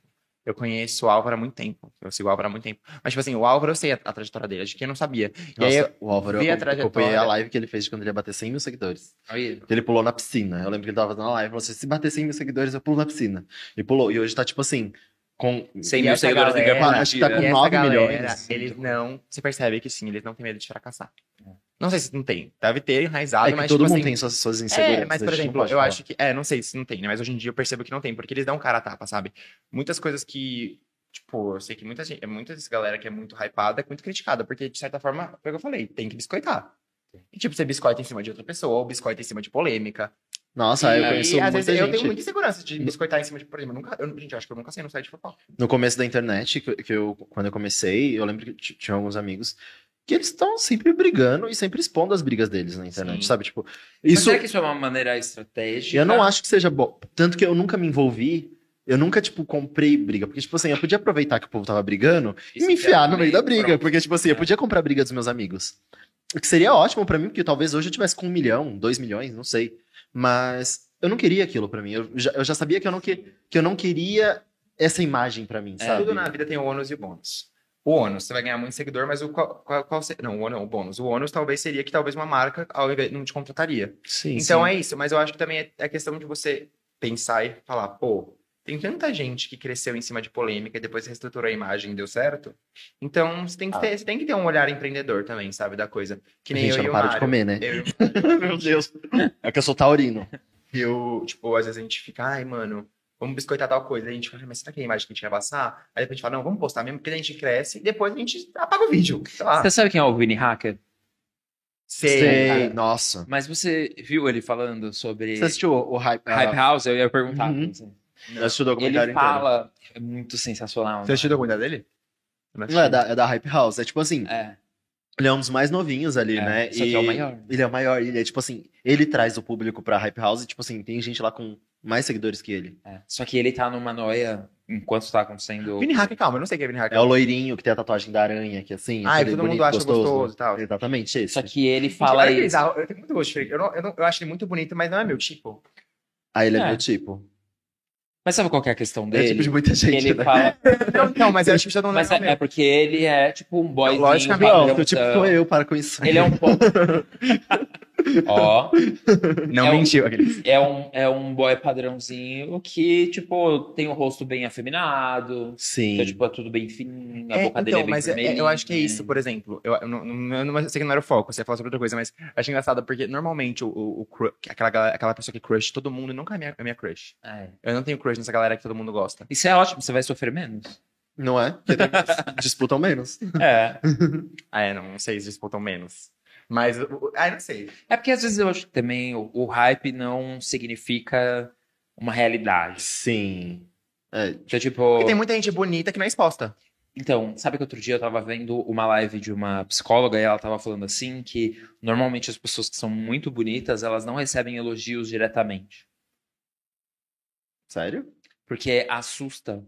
Ah. Então, tipo, ninguém vai chegar É. pra pessoa e falar, ah, você é lindo, você é bonito. A pessoa já sabe, eu não vou ficar falando pra ela. Uhum. Eu vou ficar falando pra... Tipo, Tipo, Parece tem é- comigo. Não, não, não é porque, por exemplo, eu elogio ele muito, tá? Não, não, não, Fala que ele é lindo agora. não tô fazendo uma analogia, não tô fazendo uma analogia. pressão. Porque eu não fico achando que eu sou bonito nem nada, mas, tipo assim, eu elogio muito ele, mas ele não me elogia quase nunca. É bizarro. aceito, Mas isso viu? não é Eu coisa tomo de taurino? Então, gente, assim, eu não sei. Eu elogio, mas eu elogio muito pessoas aleatórias. Tipo ele assim, é eu vi a pessoa ali, eu, por exemplo, sei lá, João sabe disso, a gente vai pro rolê. Eu, Ah, é, ele, ele, ele, tipo assim, ele é muito legal. eu elogio a mulher que tá, que tá colocando a bebida no Eu copo. acho muito legal, porque eu também sou assim. A gente. Eu não sei se. Eu, eu já fazia isso também, eu acho que ele faz. A gente faz de uma forma diferente, mas ambos têm uma personagem muito parecida com isso. A gente gosta de dar- deixar aquela pessoa que talvez não se sente tão valorizada se sentir foda. Ah, isso é Então, legal. tanto eu quanto ele, a gente para muito pessoas, por exemplo. Eu fazia isso iso- isoladamente, ele faz isso mais escancarado ainda que eu. Eu acho muito legal, eu acho muito lindo. Porque, tipo, ele realmente para o rolê dele pra falar assim, nossa, pra moça do bar, como ela tá atendendo bem. Entendeu? Tipo, E eu já eu também faço isso, mas tipo, de uma forma. Eu, eu não faço tão frequente quanto ele, mas eu já fazia e eu achei muito lindo, porque quando eu vi ele fazendo, eu falei, caralho. É a primeira pessoa que eu vejo fazendo isso também. É. Porque, tipo, cara, às vezes a pessoa tá lá, tipo, tem tanta gente. Mano, o povo não vai elogiar aquela pessoa. O povo vai elogiar quem? A pessoa que já tá todo mundo elogiando. é. Eu não gosto de elogiar essas pessoas assim. E E isso acaba- é um, um comportamento meio que natural do ser humano. Uhum. Então, tipo, ele olha, ele vê que todo mundo tá falando, ele não Ele vai isso, é- colocar mais. É isso que ele falou pra mim. Uma vez eu, eu, eu, falei assim, nossa, por que você me elogia? Eu falei assim, ele falou, nossa, já tem tanta gente te elogia, João, por que eu vou te elogiar? Pronto, agora você entendeu. é porque você é super gato e ele vai falar, eu não vou. é isso, não é ser gato. Eu acho que é questão, tipo assim, porque, por exemplo, eu acho que a minha, minha, minha linguagem do amor é tipo aquela do palavras de afirmação. E eu falo muito, eu sou muito de falar. Sim. O Mário não é, entendeu? Eu sou de demonstrar. É, ele demonstra de outras formas, tipo, cozinhando e tal. Só que, por exemplo, eu, eu acho que uma coisa que eu já comentei com muitos amigos meus, ali, inglês, por exemplo, se você fala inglês, automaticamente você entende inglês, concorda? Aham. Se a minha linguagem do amor é palavra de afirmação, automaticamente Você eu espera entendo, isso. Eu entendo, não é que eu espero, eu entendo melhor isso. Então, muitas vezes, eu às vezes cobro ele, aí, que, que, tipo assim, essas coisas, porque é o que eu entendo com mais facilidade. E às vezes, o que ele entende, talvez às vezes eu fale tanto, e pra ele talvez não signifique tanto, porque talvez ele entenda mais a, do, a outra. Sim. Então, eu sou muito mais fofinho, eu sou de falar, ai, como você tá lindo, ai, como você tá... Você tá falando fora do negócio porque eu tô, não tô te ouvindo. Perdão. Eita, Gente, mas é sério. É mas babado, Coloca é que- o fone que você vai, você vai tenho um perceber negócio... isso, ah, gente. fone, né? Esse fone aqui, gente, é muito bizarro, porque assim, o que a gente tá falando aqui, a gente ouve o que a gente tá Nossa, falando gente, achei e ouve muito mais os outros. É, É, bizarro. Tá, e não ouve nada Entra no fora. universo dos Ai, outros. sim, Nossa, eu amei, por isso que eu tô com fone. É, eu acho que eu tô com um negócio de. Eu esqueci total o que eu tava falando. Ah, tá, negócio da linguagem do amor. Então, tipo, de certa forma, eu acho que a gente acaba esperando muito aquilo que a gente entende, entendeu? Sim. E é até interessante entrar nesse tema, porque muitas pessoas às vezes acabam é, perdendo um relacionamento ou perdendo uma pessoa por não tentar entender ela, entendeu? Eu acho que é muito importante você tentar entender. E se você gosta de uma pessoa, você tem que tentar entender. Porque, meu, infelizmente, a gente não é igual, entendeu? Não, né? Então, É. muitas vezes é você se colocar no lugar da pessoa. Então, por exemplo, eu acho que já, já, sabe que eu, eu. Às vezes você- não é nem por questão, é tipo assim, mano, você se importa com a pessoa, você vai ter que faz, a- fazer algumas coisas pra aquela pessoa entender aquilo. Sim. Então, tipo assim, eu sei, hoje em dia, eu já, eu já, que a gente já tá tem, um tempo convivendo junto, eu já sei as coisas que fazem ele feliz. E eu acredito que ele também saiba. E às vezes, por mais que não é uma coisa que você não tá acostumado a fazer, tipo, é o que aquela pessoa entende, entendeu? Tipo, por exemplo, se eu namoro um cara que fala em espanhol, eu vou falar com ele em italiano? Não, vai Não, dar. entendeu? Então é tipo, o bagulho. É é isso, entendeu? Mas eu acho engraçado porque. Mas ao mesmo tempo também é interessante porque, por exemplo, ele não fala muito, mas quando ele fala, pesa muito, entendeu? Então quando ele fala pra mim, nossa, tá gato. Eu, eu- Vale cara, mais, vale 10 vezes mais do que se eu falasse toda, toda hora, entendeu? Sim. Sim. E, tipo, por exemplo, eu sou uma pessoa que eu não gosto de receber elogio. Tipo, você não gosta de quem me elogiando toda hora. Então fudeu, né? Não, tipo assim, ele me elogia, mas, mas ele vê isso. Ele fala, eu, ele fala assim, Não, tipo, não eu te elogio, mas parece que, tipo, não muda nada, você não fala Não, nada pra tipo, mim. mas assim, é que depende também do que é considerado um elogio. Sim. Não, mas eu não Porque elogio ele tá também o tempo o cara todo. tá eu não bonito. elogio ele. Ah, mas você... Não, antes você me elogiava muito mais. Hoje em dia ele não elogia tanto quanto antes. Não, é até porque, tipo, eu percebi. Pra ele isso é uma evolução. Não é? Sim, é Pelo tipo que- assim, eu prefiro que a pessoa demonstre mais do que fale. Aham. Entendeu? Tipo assim, sei É lá. que também, tipo, demonstrar também a questão de perspectiva, né? Tipo, mano, vamos supor, vai lá, que ele não gosta, ele gosta de chocolate. Vamos lá que ele não gosta de chocolate, vou lá e compro um chocolate pra ele. Tipo, Porque vai não adiantar. dá porra nenhuma. É. Ai, foi um palavrão, desculpa. Não, pode falar. Pode falar? Ah, tá. Então, assim, eu acho que é muito, é muito, tipo, uma coisa que você tem que. Eu acho que você vai encontrando a melhor Você forma. vai no conhecendo a pessoa, a gente vai se É. conhecendo, entendeu? Então, tipo assim, eu acho que eu já perdi questão de amizade por, por isso, sabe? Às vezes eu acho que tem tentar. Eu acho que uma coisa que as pessoas estão muito pouco empáticas ultimamente. As pessoas estão muito olhando só para elas e não olham pro outro. É. E normalmente, quando eu tô chateado com alguém, eu tento muito olhar o lado da outra pessoa. Então, vira e mexe, a gente discute por alguma bobagem e às vezes eu. Eu sou uma pessoa, por exemplo, eu odeio ficar brigado com alguém que eu não gosto, que eu, que eu gosto. Às vezes a gente desentende, eu quero resolver na hora e eu, entendo que às vezes na hora não é o momento, entendeu? Então às vezes eu tenho que respeitar o espaço da Nossa, pessoa. Eu também sou da hora. É porque, tipo assim, às vezes a gente se desentende. Às ele vezes quer não, vir conversar. direto, a gente se entende, mas é ele quer conversar e eu falo assim, João, eu não quero conversar agora. Por favor, me deixa quieto, me deixa no meu espaço, vai viver sua vida, deixa eu ficar aqui um pouquinho, deixa eu pensar na, na, na vida. Aí depois que eu penso. Porque assim, se eu for falar na hora, Você vai falar eu, eu sou, eu sou muito explosivo, gente. Eu sou tipo assim. E aí eu vou falar coisas que eu não gostaria de falar, entendeu? Aham. Sim. E eu sou muito. Tipo assim, eu- ele fala que tipo, eu pareço muito tranquilo, mas é aquilo, eu sou muito tranquilo aqui, assim, tipo, ah, porque eu tô assim, mas dentro da minha cabeça é tipo assim, é uma explosão atrás da outra, entendeu? Sim. Só que aquilo, tipo, aí, se você quer conversar comigo no momento que eu estou estressado, você vai pe- receber o pior de mim. Sim. Agora, se você esperar o dia seguinte, de eu colocar as, as coisas pra funcionar na minha cabeça, é, maturar aquele pensamento, entender o que tá acontecendo, eu vou falar depois, quando a gente conversar, pode ser que a gente resolva mais fácil aquele atrito, entendeu? Porque é muito difícil eu falar é, no momento que eu tô nervoso, porque aí eu vou falar coisa que eu não quero, aí eu vou brigar, aí a- aquilo que eu já tava estressado, eu vou ficar duas vezes Mais. mais estressado, entendeu? Não, total. E é, um- é engraçado, porque são coisas que. Por exemplo, eu não, eu, eu não tô muito acostumado também, tipo, tá sempre com uma pessoa. E quando você começa a ficar muito tempo com uma pessoa, você acaba tendo que entender o lado dela. Tipo, Ah, se É você não você nunca namorou, né? É, e ele já é calejado com isso. Eu já namorei quatro, quase quatro anos. Já fui coisas. traído algumas vezes, já levei alguns chifres.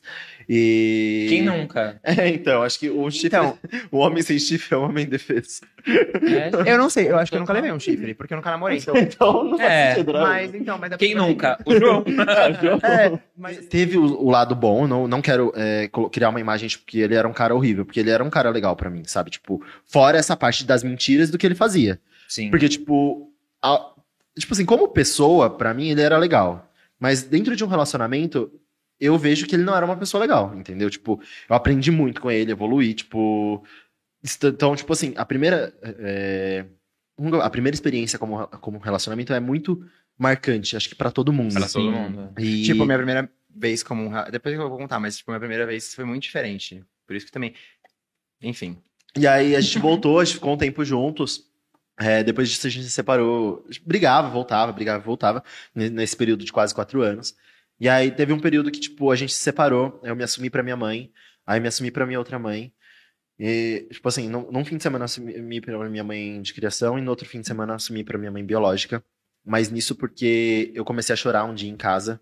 Porque tá ele tinha aqui, arrumado um outro menino. E a minha mãe de criação começou a perguntar por que, que você tá chorando, por que você tá chorando, por que você tá chorando. E eu não conseguia falar pra ela.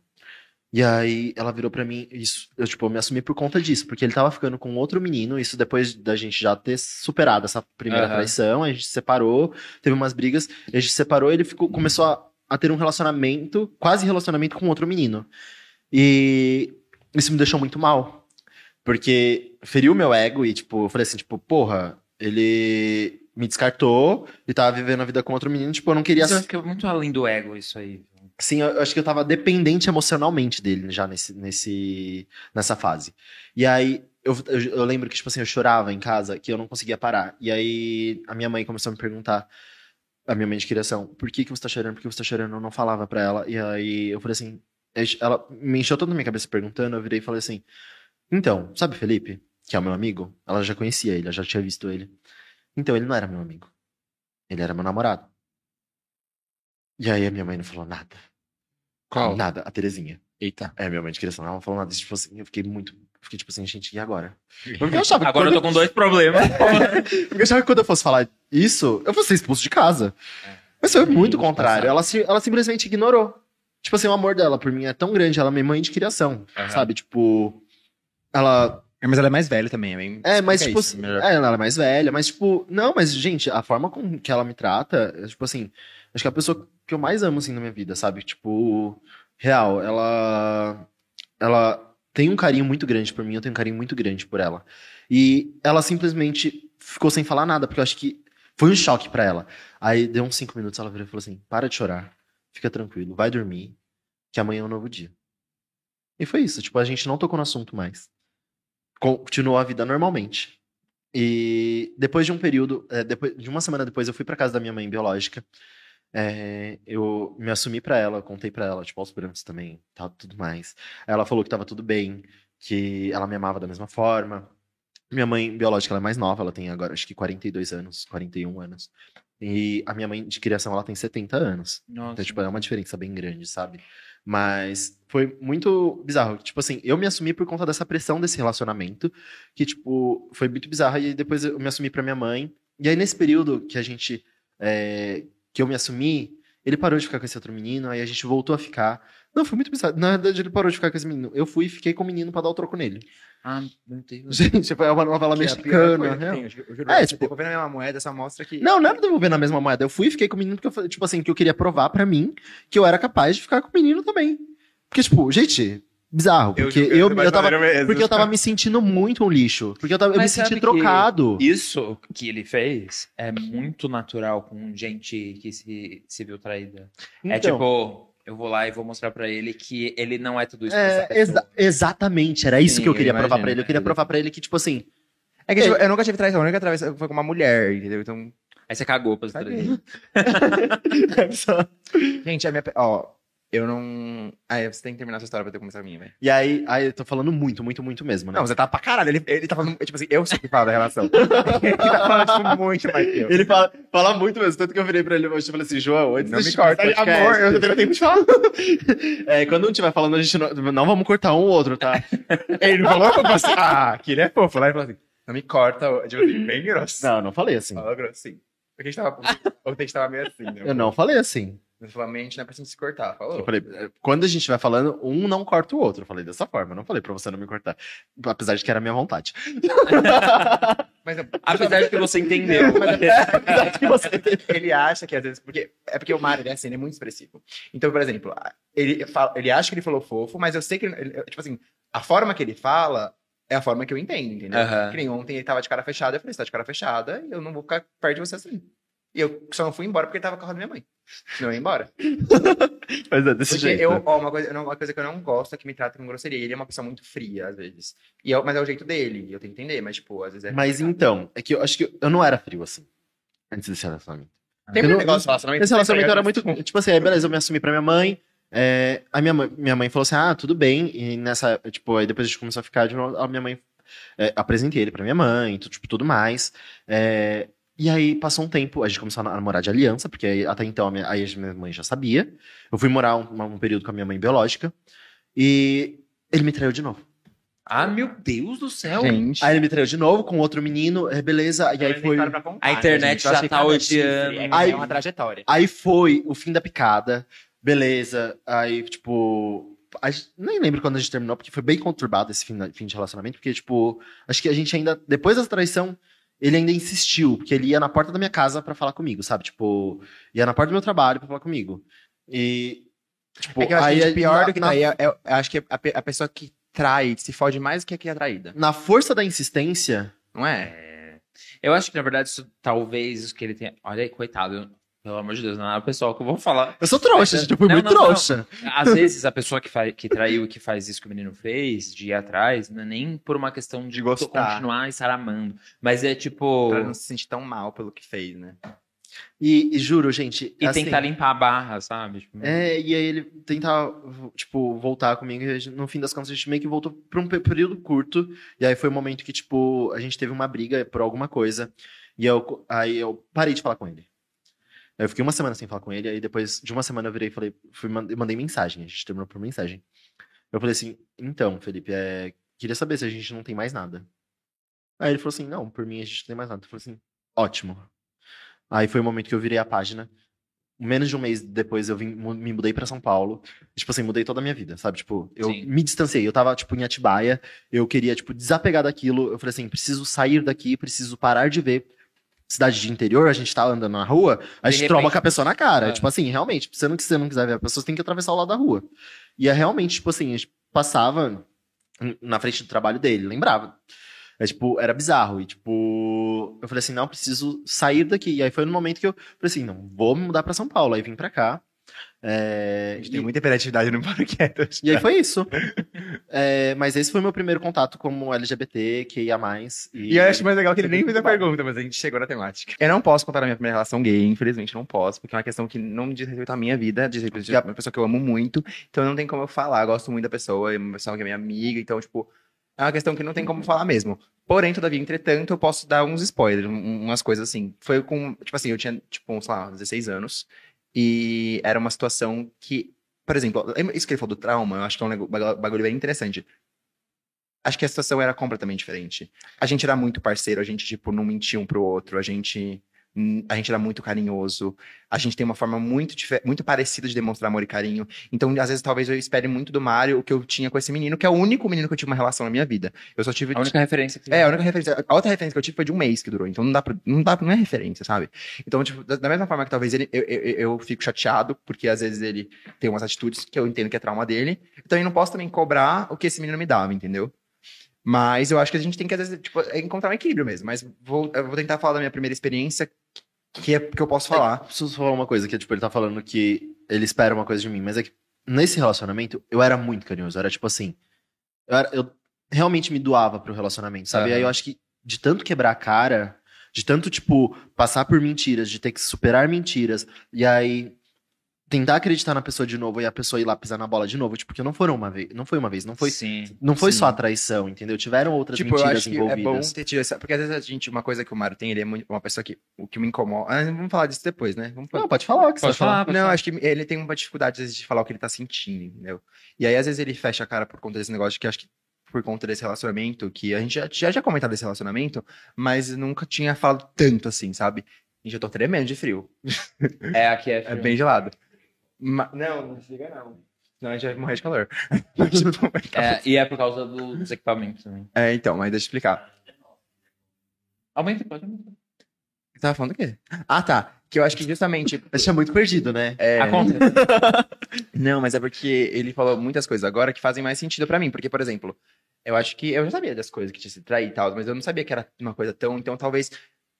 É, Às vezes a gente, a gente tem umas discussões que pra mim é o fim do mundo, só que pra mim não é, tipo, é o fim do mundo porque eu não tô acostumado, entendeu? Aham. E talvez pra ele é, é uma coisa de boa só porque ele já passou por muita coisa que deixou ele assim, entendeu? Porque é, é complicado mesmo, tipo assim, por isso que é bom, às vezes eu acho importante sempre falar, Mário, me conta o que você tá sentindo. Tipo, porque não é justo às vezes comigo, entendeu? Porque eu, sei- eu tenho ansiedade, diagnosticada mesmo, eu sou ansioso pra um caralho, não consigo dormir se eu, não tô, se eu tô ansioso. E, Toma tipo, remédio pra isso? Não toma ainda, Eu porque eu não quero parei. tomar, porque eu sei que Venci.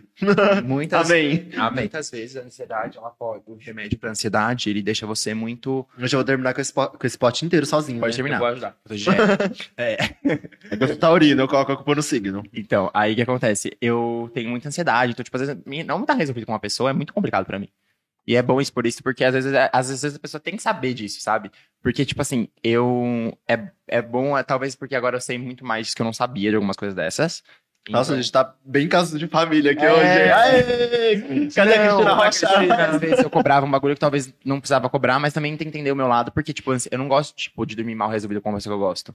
Tipo, de verdade, eu, não- eu tenho muita dificuldade mesmo, sabe? Então, às vezes eu falo pra ele, Mário, não fica seco comigo, não fecha a cara pra mim, me fala o que tá acontecendo. Nem que você precise do seu espaço. Tipo, às vezes ele fala, ah, João, eu quero ficar na minha. Porque, tipo, eu tenho uma dificuldade também de falar que quero ficar na minha. Porque, tipo, eu não tô acostumado. Tipo, eu não sei muitas coisas, sabe?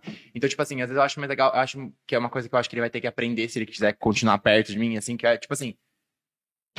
Eu tô entendendo que você tá colocando um fim nessa relação. Não é colocar um... É que, tipo, E do nada. não, é porque eu acho Uma que uma coisa- Não é uma DR, é uma questão, tipo assim, porque ele vai ter que aprender a- com o tempo, lógico, o tempo que ele puder, lógico, mas aprender a, a ser mais, a, a, por exemplo, sentir o bagulho, fala. Porque é melhor do que me deixar ansioso, entendeu?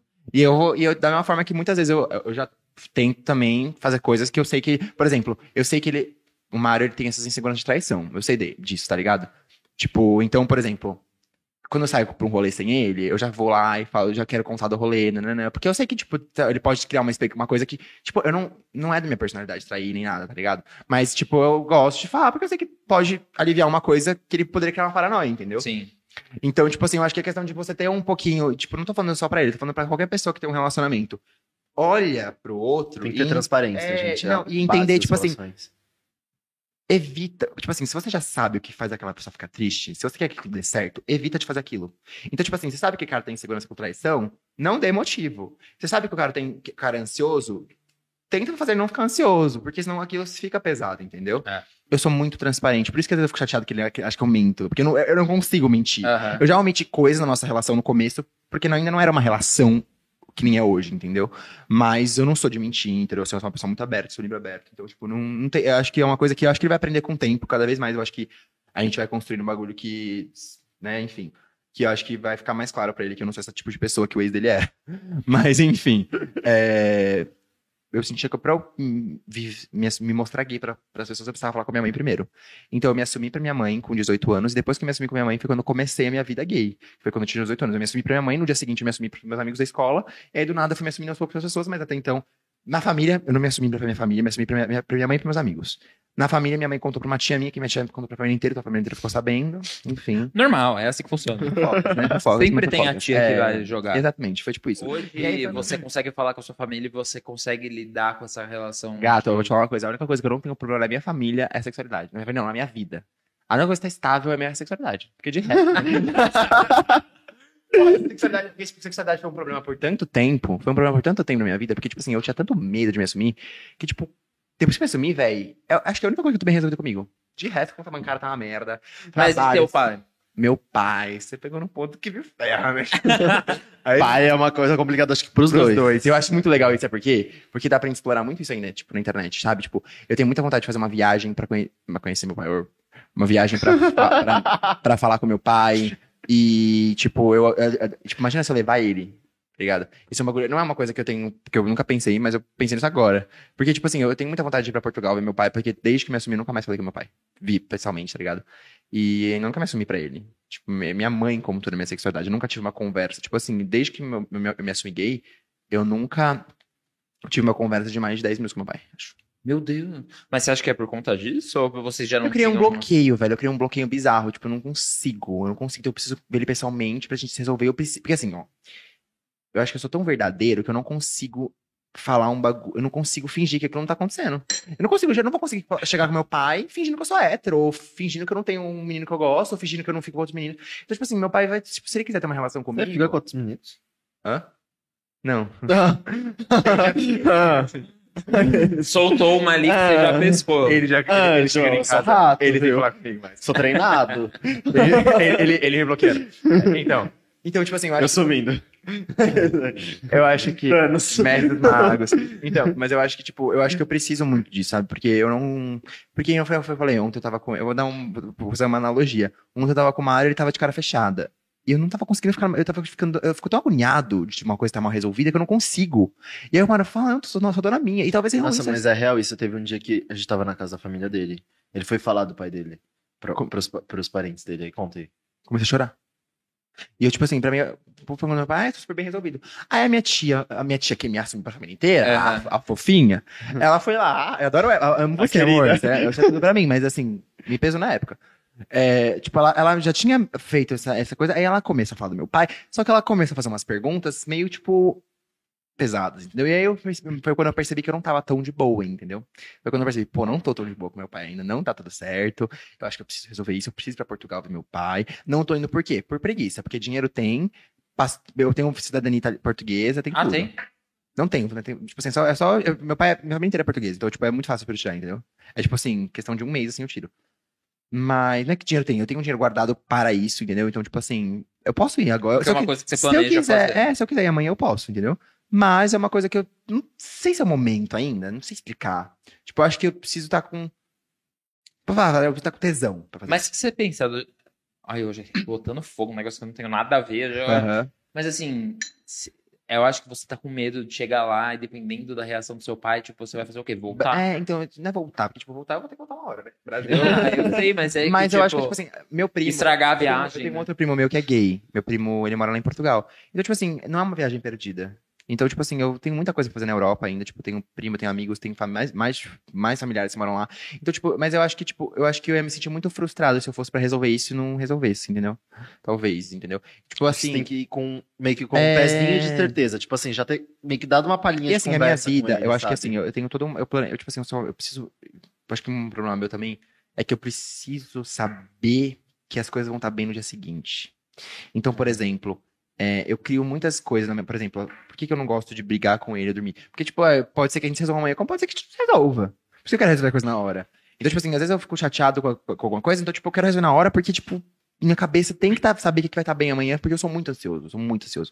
Então, tipo assim, eu tenho vontade de ir pra lá, não só pra, pra resolver ele, mas pra mim explorar esse assunto na internet, entendeu? Talvez voltar com o YouTube com isso. Tô indo visitar meu pai. Sim. Porque é uma coisa que eu não acho que é só por engajamento, é porque também é uma coisa que eu acho legal, entendeu?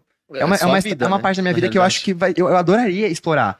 Um vídeo com meu pai, primeiro vídeo com meu pai, dá pra fazer muita coisa. Imagina eu apresentando o Mario pro meu pai, whatever. São, a- É, mas assim, são o fato que. do seu pai já aceitar você ir, ele sabendo e falando, não, filho, vem, já é. É que, por exemplo, minha mãe, quando eu apresentei o Mario pra minha mãe, ele era meu, o Mario era só meu amigo, tá ligado? Tipo, é diferente de você tá. Sim. Então, tipo, são situações que, tipo, eu acho legal de explorar na internet. Então, tipo assim, além de ter essa coisa, tem essa pressão da internet que eu também tenho vontade. Porque eu não quero ir pra Portugal. Um momento tão importante, porque, mano, hoje em dia minha vida é exposta, de certa forma. Eu não quero ir pra lá, resol- resolver com meu pai e não, e não utilizar de alguma forma disso pra trajetória. Tem uma história, quem me acompanha, ou que um, um dia vai me acompanhar, Pra tem uma linearidade. Me assumir, aí teve o negócio do corpo, aí o negócio da psoríase. Tem o do pai pendente ali. Então, tipo, eu não quero ir pra lá. E também não tô no meu melhor momento da internet agora, entendeu? Então, tipo, eu acho que eu quero tá, me tá mais bem es- estabelecido, tipo, na internet e tal, pra ir lá e também fazer um negócio legal pra também os seguidores verem. E também, meu pai é tatuador, meu pai trabalha com, com imagem, tipo, se eu puder. Legal. E meu pai não tá numa situação muito boa. Meu pai era arquiteto, ele ganhava, uma, tipo, muito bem no Brasil e largou tudo pra viver uma vida incerta lá, entendeu? Então, tipo, de certa forma, também. Vai que eu também mudo a vida dele lá? Porque tem muito seguidor de Portugal. Vai que ele, eu, eu- quando eu fizer isso, eu além de trazer uma coisa legal pra ele, pra nossa relação, também pro trabalho dele. Entendeu? Leve então eu tenho várias. ele. É, é muita coisa que tem na minha cabeça que eu ainda não estruturei pra fazer essa viagem ainda, entendeu? Sim. Deixa eu perguntar pros dois, qual que é o seu objetivo com o Instagram hoje? Com redes sociais como tudo, porque eu vi que você tem 700 e poucos mil seguidores no TikTok. E você também tem, é Tem bastante. Mais de 250. É muita coisa. É tipo assim, o meu objetivo é.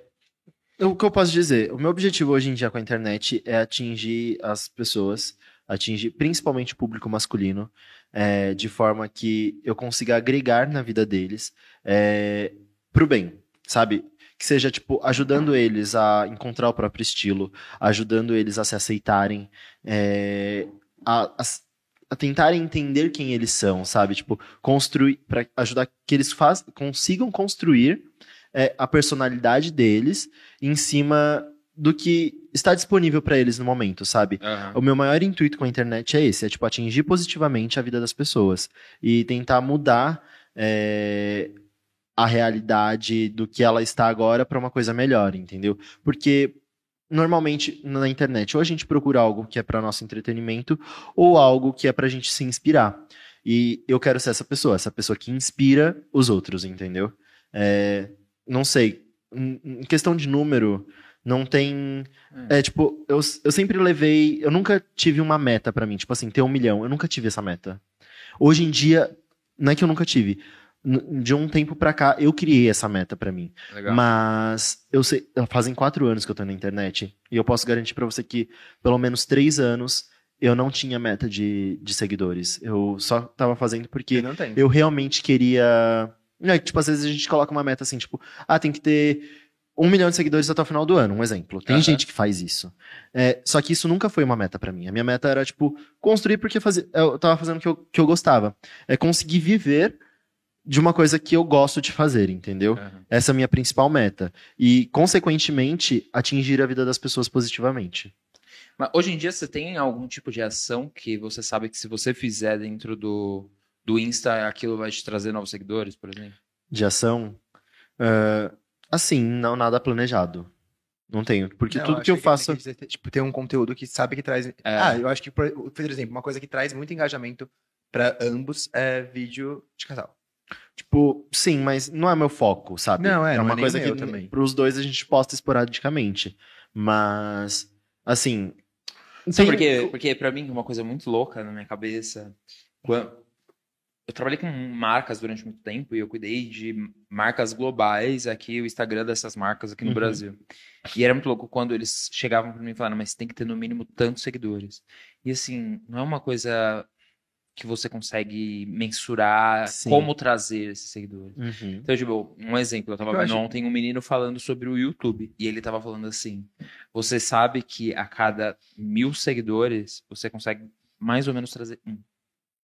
A cada mil visualizações, você consegue trazer um seguidor. Caraca. Ele falou é que isso é meio que uma média, assim. Aham. Mas tem um negócio que eu acho muito interessante, por exemplo, é, ele fala, ah, meu foco, tipo assim, meu foco também, por exemplo, o meu foco é entretenimento, Aham. humor. É, o meu foco na internet, na verdade, tem muitos, mu- é muito mais que isso, na real, na real, né? Mas hoje em dia eu tenho muita vontade também de fazer um humor e entretenimento. E eu sei que, por exemplo, o entretenimento, às vezes, de casal, porque é uma coisa que gera muita identificação, porque todo mundo quer ter alguém ou whatever. Sim. E, e é uma coisa que às vezes a gente tem que usar o que tem a seu favor, entendeu? Logicamente, você tem que fazer seus conteúdos, eu falei uma coisa que, tipo assim, eu, tinha, eu acho que é mais partir de mim. Eu falava, "Ah, vamos, vamos postar muito vídeo de casal pra não parecer que a gente tem só isso. Mas você vê um monte de influenciador grande que tá namorando, tá ficando com alguém, postando vários vídeos de casal, intercalando com os outros. É. Porque os de casal sempre dão certo, então au- automaticamente levanta todos os outros. Eu falei, então, eu até tava falando com ele pra gente criar um projeto agora, de a gente toda semana, pelo menos vezes semana, a gente se encontrar, pra produzir quatro, cinco vídeos, não só de casal, mas vídeos juntos. Porque a gente sabe que dá bom no nosso perfil e automaticamente alavanca o conteúdo que a gente quer fazer. Então, o Sim. conteúdo de moda dele vai acabar sendo integrado pra mais gente. O meu conteúdo de humor sozinho vai ser pra mais gente. Os meus conteúdos também, de, porque eu também tenho muita vontade de falar mais sobre LGBT. Eu parei um pouco de falar sobre LGBT, porque eu não queria ser só isso, porque meu Aham. conteúdo tempo atrás era muito isso. Porque eu já trabalho sobre LGBT há muito tempo, né? Falo, é, tipo, eu acho que o Mara tá explorando isso mais agora. É, eu não, não trabalhava em cima disso. É, Até eu porque eu não era assumido pro meu pai. Aham. Tipo assim, minha mãe sabia, mas o meu pai não sabia que eu era gay. Até recentemente, até metade do ano passado. Acho que, acho que o vídeo que ele postou comigo deu uma.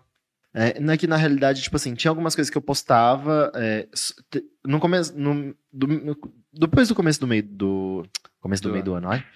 Depois do começo do ano passado, eu postei alguns vídeos que davam a entender que eu era gay, mas nunca nada muito escrachado, sabe? Até porque eu não queria que é o A chegasse. comunidade quer, entendeu? As pessoas mais velhas, às vezes, elas Eu não- preferem desse jeito do que você faz com carado. eu não queria que chegasse no meu pai isso. E, de certa forma, acabou chegando nele de uma forma que eu não. Não era a forma que eu esperava. Ele não tem Insta. Não- Alguém mostrou. Deve ter, mas não foi nem assim que ele soube da minha sexualidade. Alguém mostrou pra ele um vídeo meu e do João é, do- no Instagram. Só que até aí, beleza. Ele não falou nada, nada tinha acontecido, ele não tinha parado de falar comigo. Só que eu vou só contar rapidinho Claro, essa não, história claro. é, para depois voltar nesse assunto. Eu fui falar com a minha madrasta, que é a atual esposa do meu pai, é, que eu queria conversar com meu pai, só que eu não sabia como. E nem ela começou a me, me questionar o que, que era que eu queria falar com meu pai. Eu não queria falar pra ela. Só que ela começou a me questionar e eu fiquei tipo assim, porque pra mim tá tão claro que eu sou gay e isso não afeta a vida de ninguém, Aham. que tá tudo bem. Eu falei pra ela, mas eu não esperava que ela fosse falar pro meu pai. Falei pra ela que eu era gay, que eu sou, que eu era não, que eu sou. E ela foi e contou pro meu pai. É, e meu pai ficou cinco meses sem falar comigo. Então, tipo, só que nesse período que ele parou, parou de falar comigo, foi basicamente o período que eu e o João a gente começou a ficar. E aí eu falei assim, já que tá desse jeito, foda-se. Desculpa aqui, mas já que tá desse jeito, é isso. Vou postar mesmo e não tô nem aí. E aí foi quando eu realmente comecei a abordar mais a temática no- no- nas minhas redes sociais. Eu tenho- tipo, eu acho legal. Você tem que falar aqui, ó. Eu também tenho muita vontade de falar sobre isso de uma forma mais politizada, podemos dizer. Por- Pra não ficar. É que, por exemplo, foi o que eu falei. Às vezes é legal você colocar um biscoito no meio pra conseguir mais pessoas.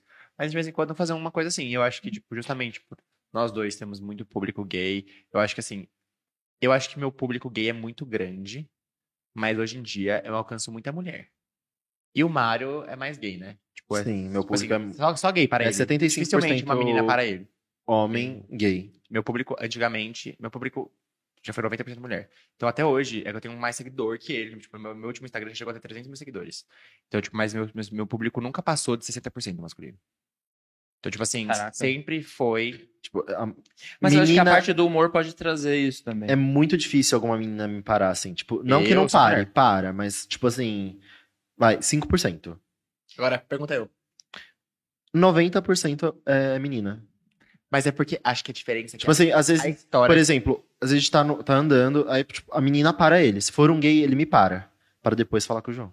É que eu acho que eu passo. uma- Isso é uma coisa que eu queria abordar. Eu passo uma imagem que o Mário não passa, entendeu? Eu acho que eu passo uma imagem de menininho, filhinho de papai, riquinho. Não sei se eu passo essa imagem. E eu não sou, entendeu? Porque nem riquinho eu sou. Mas eu acho que eu passo essa imagem de metido. É, eu- não sei dizer, mas.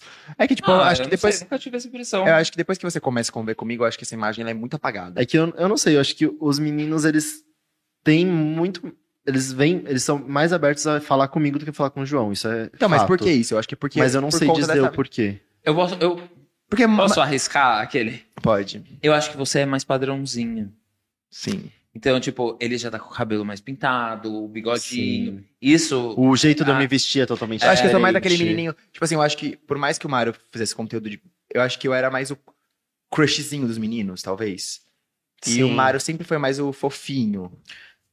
Tipo. Acho que não sei se fofinho. É, é fofinho. As pessoas têm Porque, muito essa tipo, visão por de mim exemplo- que eu sou um menino fofinho. É. Mas acho que era muito por conta da forma que eu falava com É, os meus entendeu? Eu, eu acho que eu não. Eu acho que eu, eu acho que eu.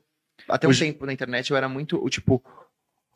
Eu acho que eu era o crush dos menininhos, entendeu? Não sei se eu era crush também, não sei, whatever. Ai, whatever, muito whatever. Nunca falei forever. sei lá. Mas, Mas, é porque tenho, faz sentido. mas eu tenho essa visão né? que, por exemplo, o- é, que nem antes meu público era 50-50. 50 feminino Ah. e 50 é, masculino. Qu- A partir do momento que eu comecei a criar conteúdo de moda, que foi que eu decidi que eu queria o público masculino me acompanhando, é, até porque eu sabia que isso, de certa forma, ia ser melhor para eu me vender no mercado, Aham. é, o meu público masculino começou a crescer. Porque eu foquei, porque eu falei assim, ah, eu comecei a produzir conteúdo de moda por quê? Porque na época ainda que eu comecei a fazer, que foi no começo de 2019, eu não via muitos meninos produzindo vídeo de look, Aham. não via muito disso. Então eu buscava porque eu queria melhorar o meu estilo. Só que eu não achava. Então eu falei assim, já que eu não acho, eu vou ser essa pessoa. Entendeu? E aí nisso o meu público masculino começou a crescer. Tanto que hoje em dia, quando as pessoas me param, elas falam assim: Nossa, eu adoro seus vídeos de look. Eu adoro os looks que você monta. Eu queria me vestir que nem você. Tipo, Minhas as amigas pessoas falam falam desse jeito, também, né? É, que foi realmente o atrativo para as pessoas começarem a me seguir. A forma de eu me vestir. Eu acho que o dele foi- é mais re- realmente a questão do humor, que abrange mais, é, Só que eu acho que, mais exemplo, público, sabe? foi o que É. eu falei. Uma coisa que, tipo, é, o humor no Brasil, tipo, normalmente ele é representado por pessoas não padrão, entendeu? Então, tipo assim, existe uma quebra, por exemplo, normalmente os meninos que me seguem têm uma resistência, meninos que me seguiam, a me ver produzindo humor. Então, muitas vezes meninos gays me zoam quando eu produzo humor. Agora, as meninas não, porque as meninas já sabem que eu sou gay, então elas não me sexualizam mais, eu acho. Ah, entendi. Entendeu? Pode então, tipo assim, mesmo. por exemplo, Sim. você vê, tipo, por exemplo, Shawn Mendes fazendo humor.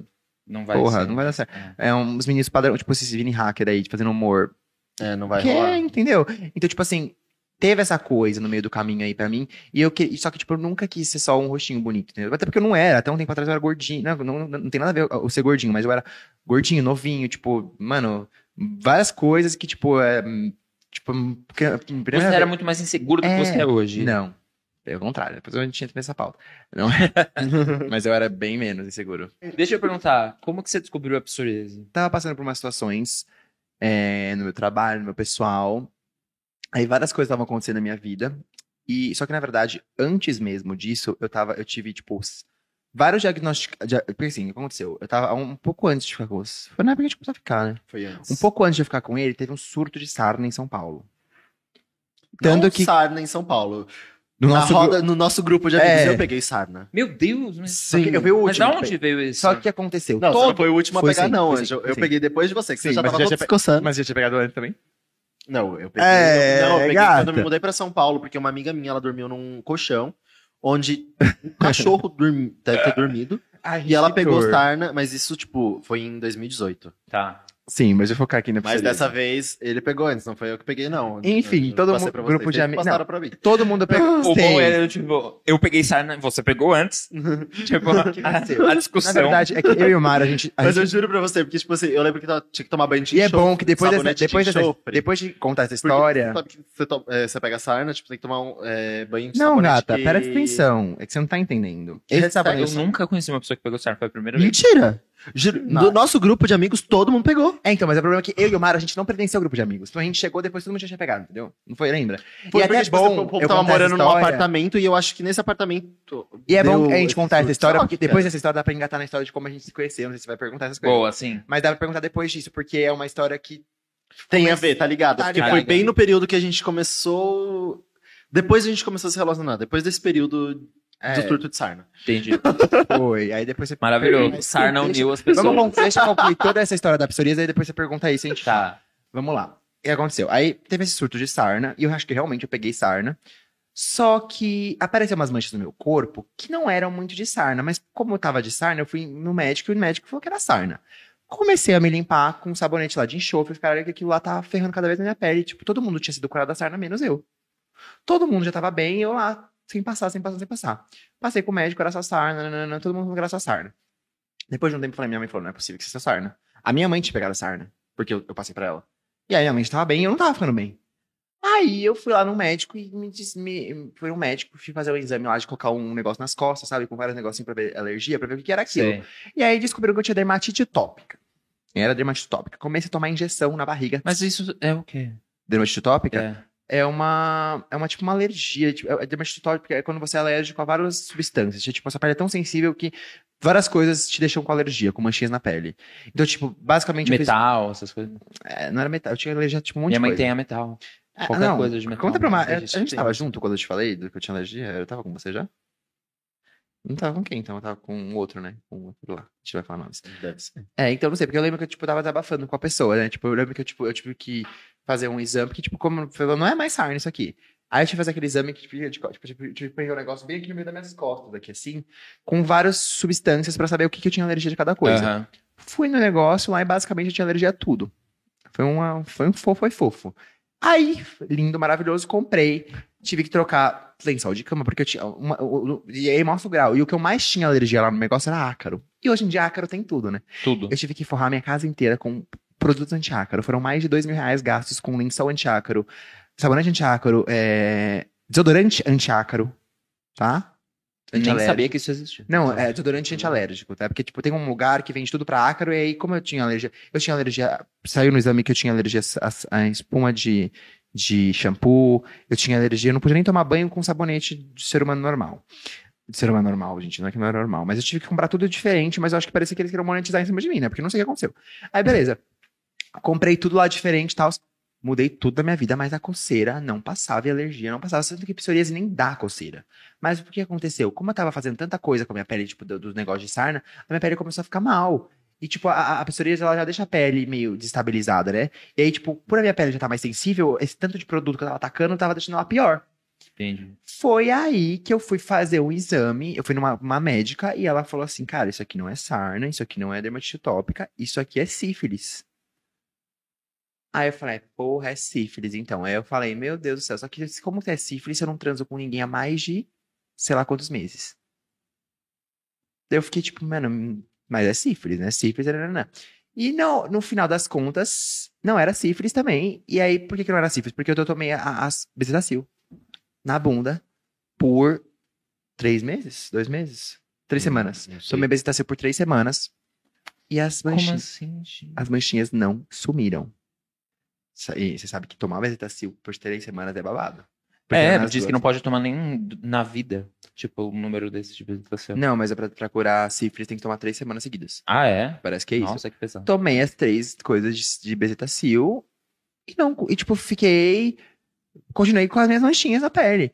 Aí ela falou, mano, então você não tá curando, só pode ser psoríase, porque ela já tinha desconfiado que era psoríase, mas ela perguntou se eu tinha histórico de psoríase na família, eu falei que não tinha, porque eu nem sabia que era psoríase.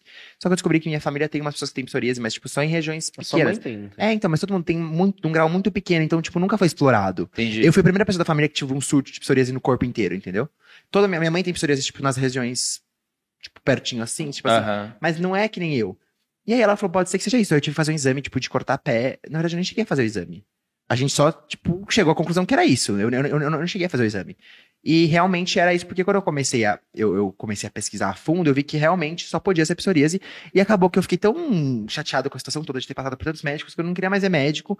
E fazia total sentido, porque eu tava passando por muitos problemas na minha vida que com certeza era de tinha que ser psoríase. Tipo, porque falou que a pso- a psoríase basicamente é uma doença que você, tipo, tá tão abalado emocionalmente que você não consegue.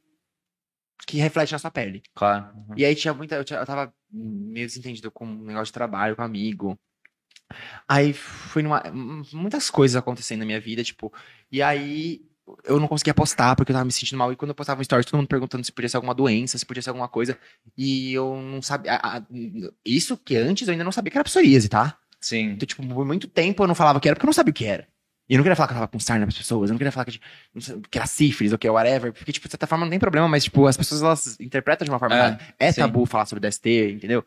Então, tipo, aí eu comecei a ficar muito mal. Aí eu conversei com umas amigas minhas, umas amigas, umas amigas da minha família que, tipo, conheciam muito, falaram que realmente era psoríase. Eu deveria ter ido atrás de profissionais pra tratar, mas por sorte, eu fui pra um retiro espiritual, fiz várias ganhei um cachorro, me afastei de pessoas que estavam me fazendo muito mal, saí do negócio do trabalho também que tava me deixando meio, meio assim, dei um tempo de internet, e aí as manchinhas começaram a ir embora. Tipo assim, elas foram diminuindo aos poucos.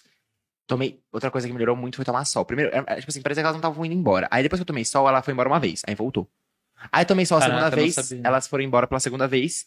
E aí, como eu já tava melhor psicologicamente, elas sumiram 100%. Se você for ver agora, eu não tenho nada. Nada. E aí, é, foi justamente se afastar das pessoas. E tem uma frase que eu quero ler pra vocês, que, tipo assim, fala muito sobre que, tipo, realmente se, se afastar de um ambiente tóxico te livra da psoríase. Água, por favor. Quer ver, ó, a frase? É uma frase que, tipo, eu vi muito, eu achei muito interessante, ó. Que é essa aqui, ó. Psoríase é, a auto, é autoculpa interna a pessoa que apresenta. Psoríase está querendo arrancar alguém da, da vida dela, ou seja, ela não suporta ter pessoas invadindo sua privacidade.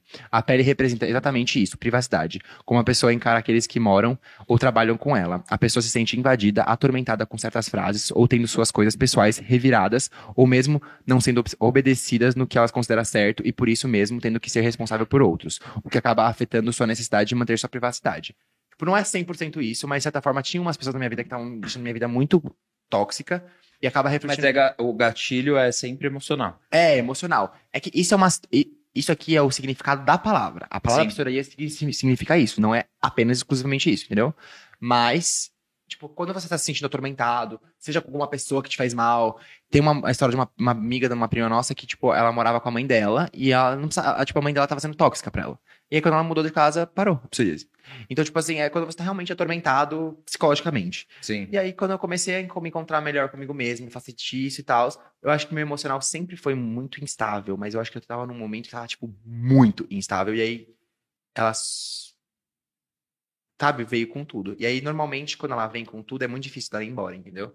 Por sorte, ela foi embora sem eu precisar de acompanhamento, porque eu sei que o acompanhamento de psoríase é muito caro. Tem, o governo consegue disponibilizar um, mas tem que fazer. É, é muito processo pra conseguir fazer. E acabou que, como eu me curei assim sozinho, eu consegui resolver isso. E por sorte, agora eu tenho uma prima minha que ela é nutricionista e ela me. Ela tá fazendo uma dieta pra mim, que além de ser uma dieta que vai focar no corpo, é uma dieta anti-inflamatória que Ah, também que legal. vai me ajudar a- a- na parte da alimentícia. Porque eu lembro, lembra quando eu comia alguma coisa com mais pimenta? Minha, minha- tipo assim, se eu comia alguma coisa com pimenta, a minha mancha fica mais forte. Bebia, eu tenho rosácea também. Além de psoríase, rosácea. então, tipo assim, eu ia no rolê, me parava de 5, 5 minutos, né? Uhum. O que, que você tem, João? Então era uma coisa que, além de ser uma questão, tipo, é, minha. Mano, as pessoas não. Elas são muito desinformadas nisso. Até eu, porque eu também era. E, tipo, essa desinformação tornava, tipo, o convívio com outras pessoas muito complicado. Tipo, eu ia no rolê, eu me sentia mal por estar daquele jeito. Porque as pessoas achavam que era uma coisa muito mais séria do que era. Não, nem, sabe? Então, tipo, afetou muito a minha autoestima também. Foi várias coisas que mexeu comigo. Mas hoje eu tô bem. E é uma coisa que, tipo, assim, se, se voltar, eu já vou estar muito melhor. E eu também, eu tenho muita sorte de estar com o Mário, de estar com ele naquela época. Porque, por exemplo, eu, eu fico pensando se eu tivesse solteiro, sei, tipo, soz... Mano, imagina tá com um boy lá. Eu não ia conseguir. E o Mário, ele acompanha toda a trajetória. Então, ele sabia que, tipo, não era nada sério, né? Tipo, ele sabia que, tipo, não, não ia passar. Então, porque, tipo assim, mano, as pessoas, ai, isso transmite? Tipo, rolê assim, o que é isso? Passa? Não faziam assim? Uhum. Isso Meu passa? Deus. É, entendeu? Era um bagulho, era, tipo, não era normal. É porque eu tava, eu tava com uma crise muito forte. Tipo, eu não tava de boa, eu tava realmente muito. Minha cara tava com mancha.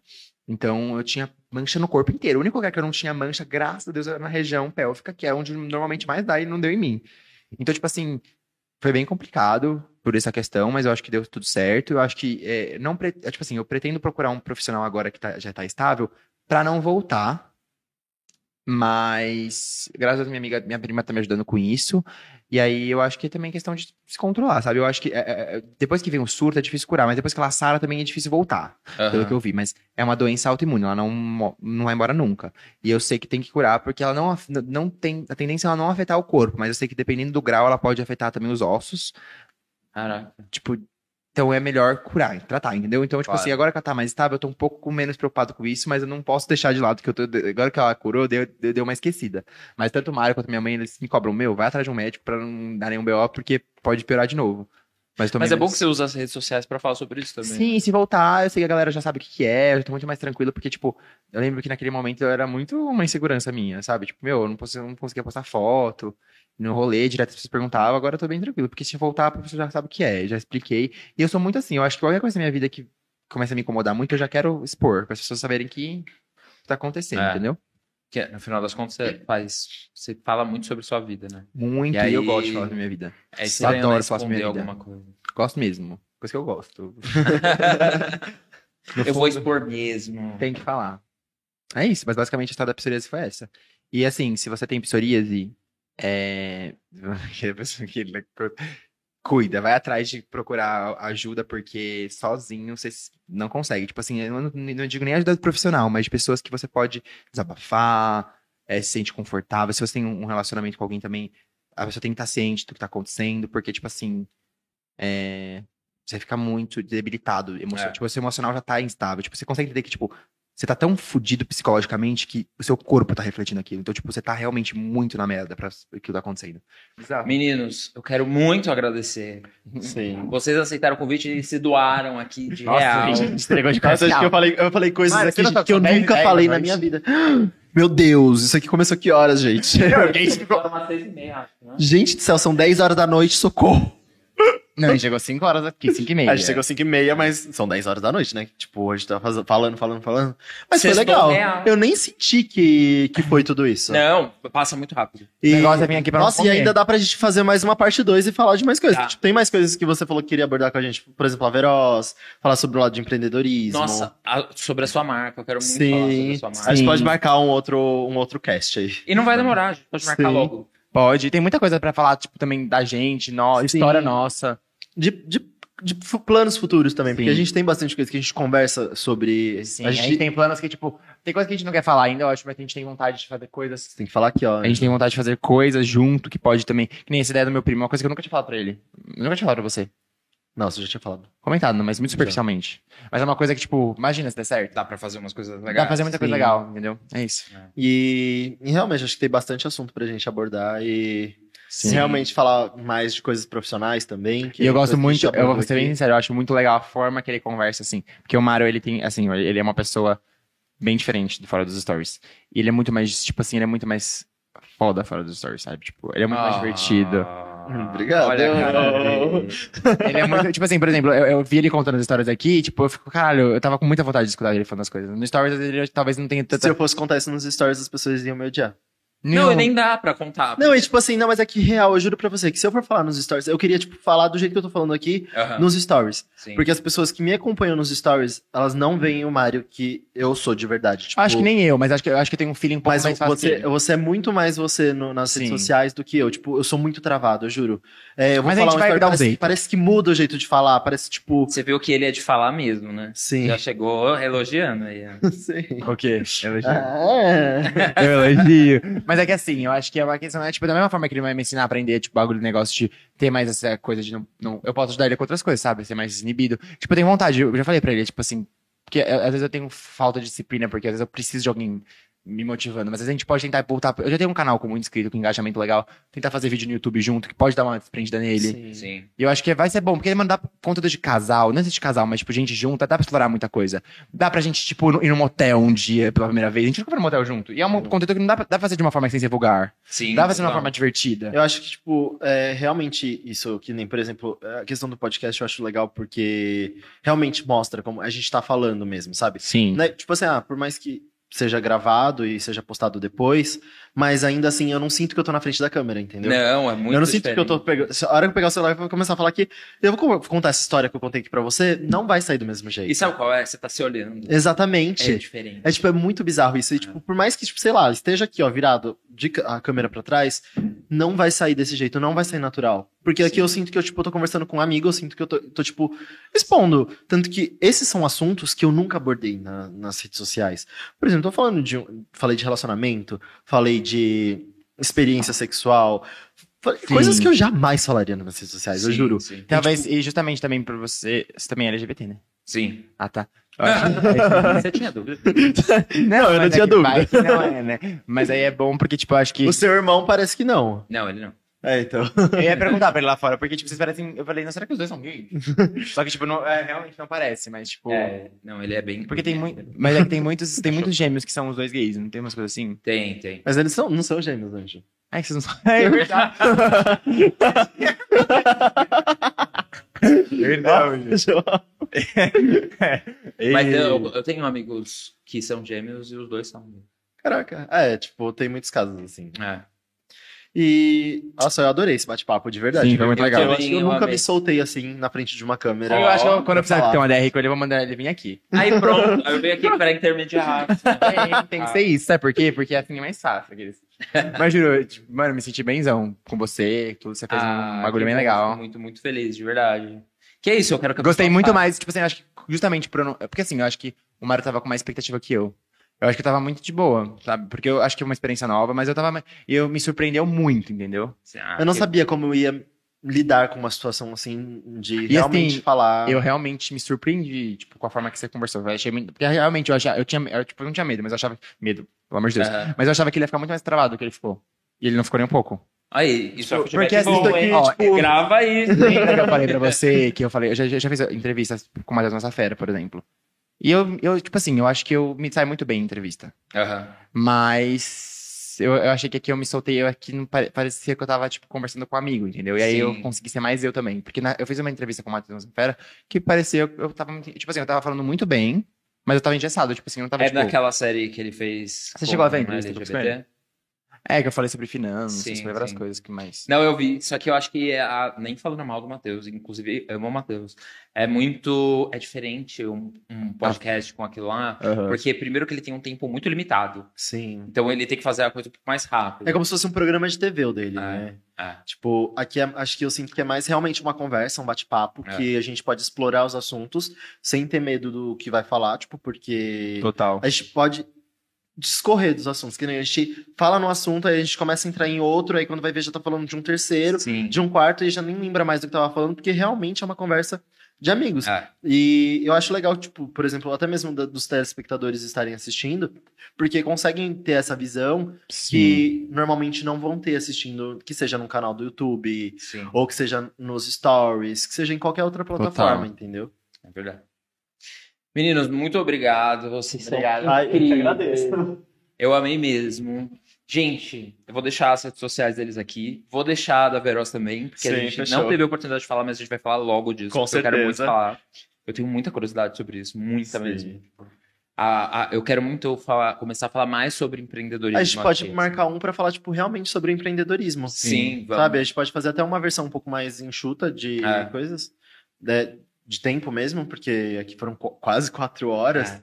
Sim. Mas, Mas eu acho que é- é- esse primeiro foi interessante, e essa, é- esse era o objetivo, de fazer voc- vocês mais vulneráveis com relação às histórias de vocês, de- das pessoas entenderem vocês um pouco mais a fundo. E eu acho legal falar sobre isso porque é importante a galera saber que a gente não é só o rostinho bonito ou só aquela pessoa engraçada, só porque, por exemplo, eu tenho uma vertente também que, tipo, eu tenho muita vontade de trabalhar com, com uma parte, tipo, eu não cheguei a falar pra... Porque aquela hora que você perguntou, né, da questão, ah, qual é essa vontade? Objetivo. Eu não consegui falar, porque eu acabei mudando de assunto. Mas eu tenho muita vontade também de trazer informação na parte financeira.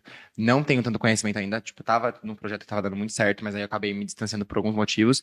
Mas eu tenho vontade ainda de poder ensinar, por exemplo, LGBTs, mulheres, pessoas que são meu público, a cuidar de finanças, de dinheiro, entendeu? a gente porque pode marcar uma. Me um- chama, que daí pode- eu vou precisar. A gente pode marcar um que seja, tipo, vem os dois, aí faz um Sim. comigo e depois faz um com ele. Sim, Que sim. já, tipo, já gera outros dois podcasts. entendeu? É. Não, vai ser demais. E a gente vai marcar mesmo. Já Sim, tenho aqui no WhatsApp, já era. Vai ter que. Sim. Eu vou, vou mandar. Pode mandar. Fechou? Gente, É isso. Muito curte, obrigado, gente. comenta, segue, compra as roupinhas dele que são maravilhosas.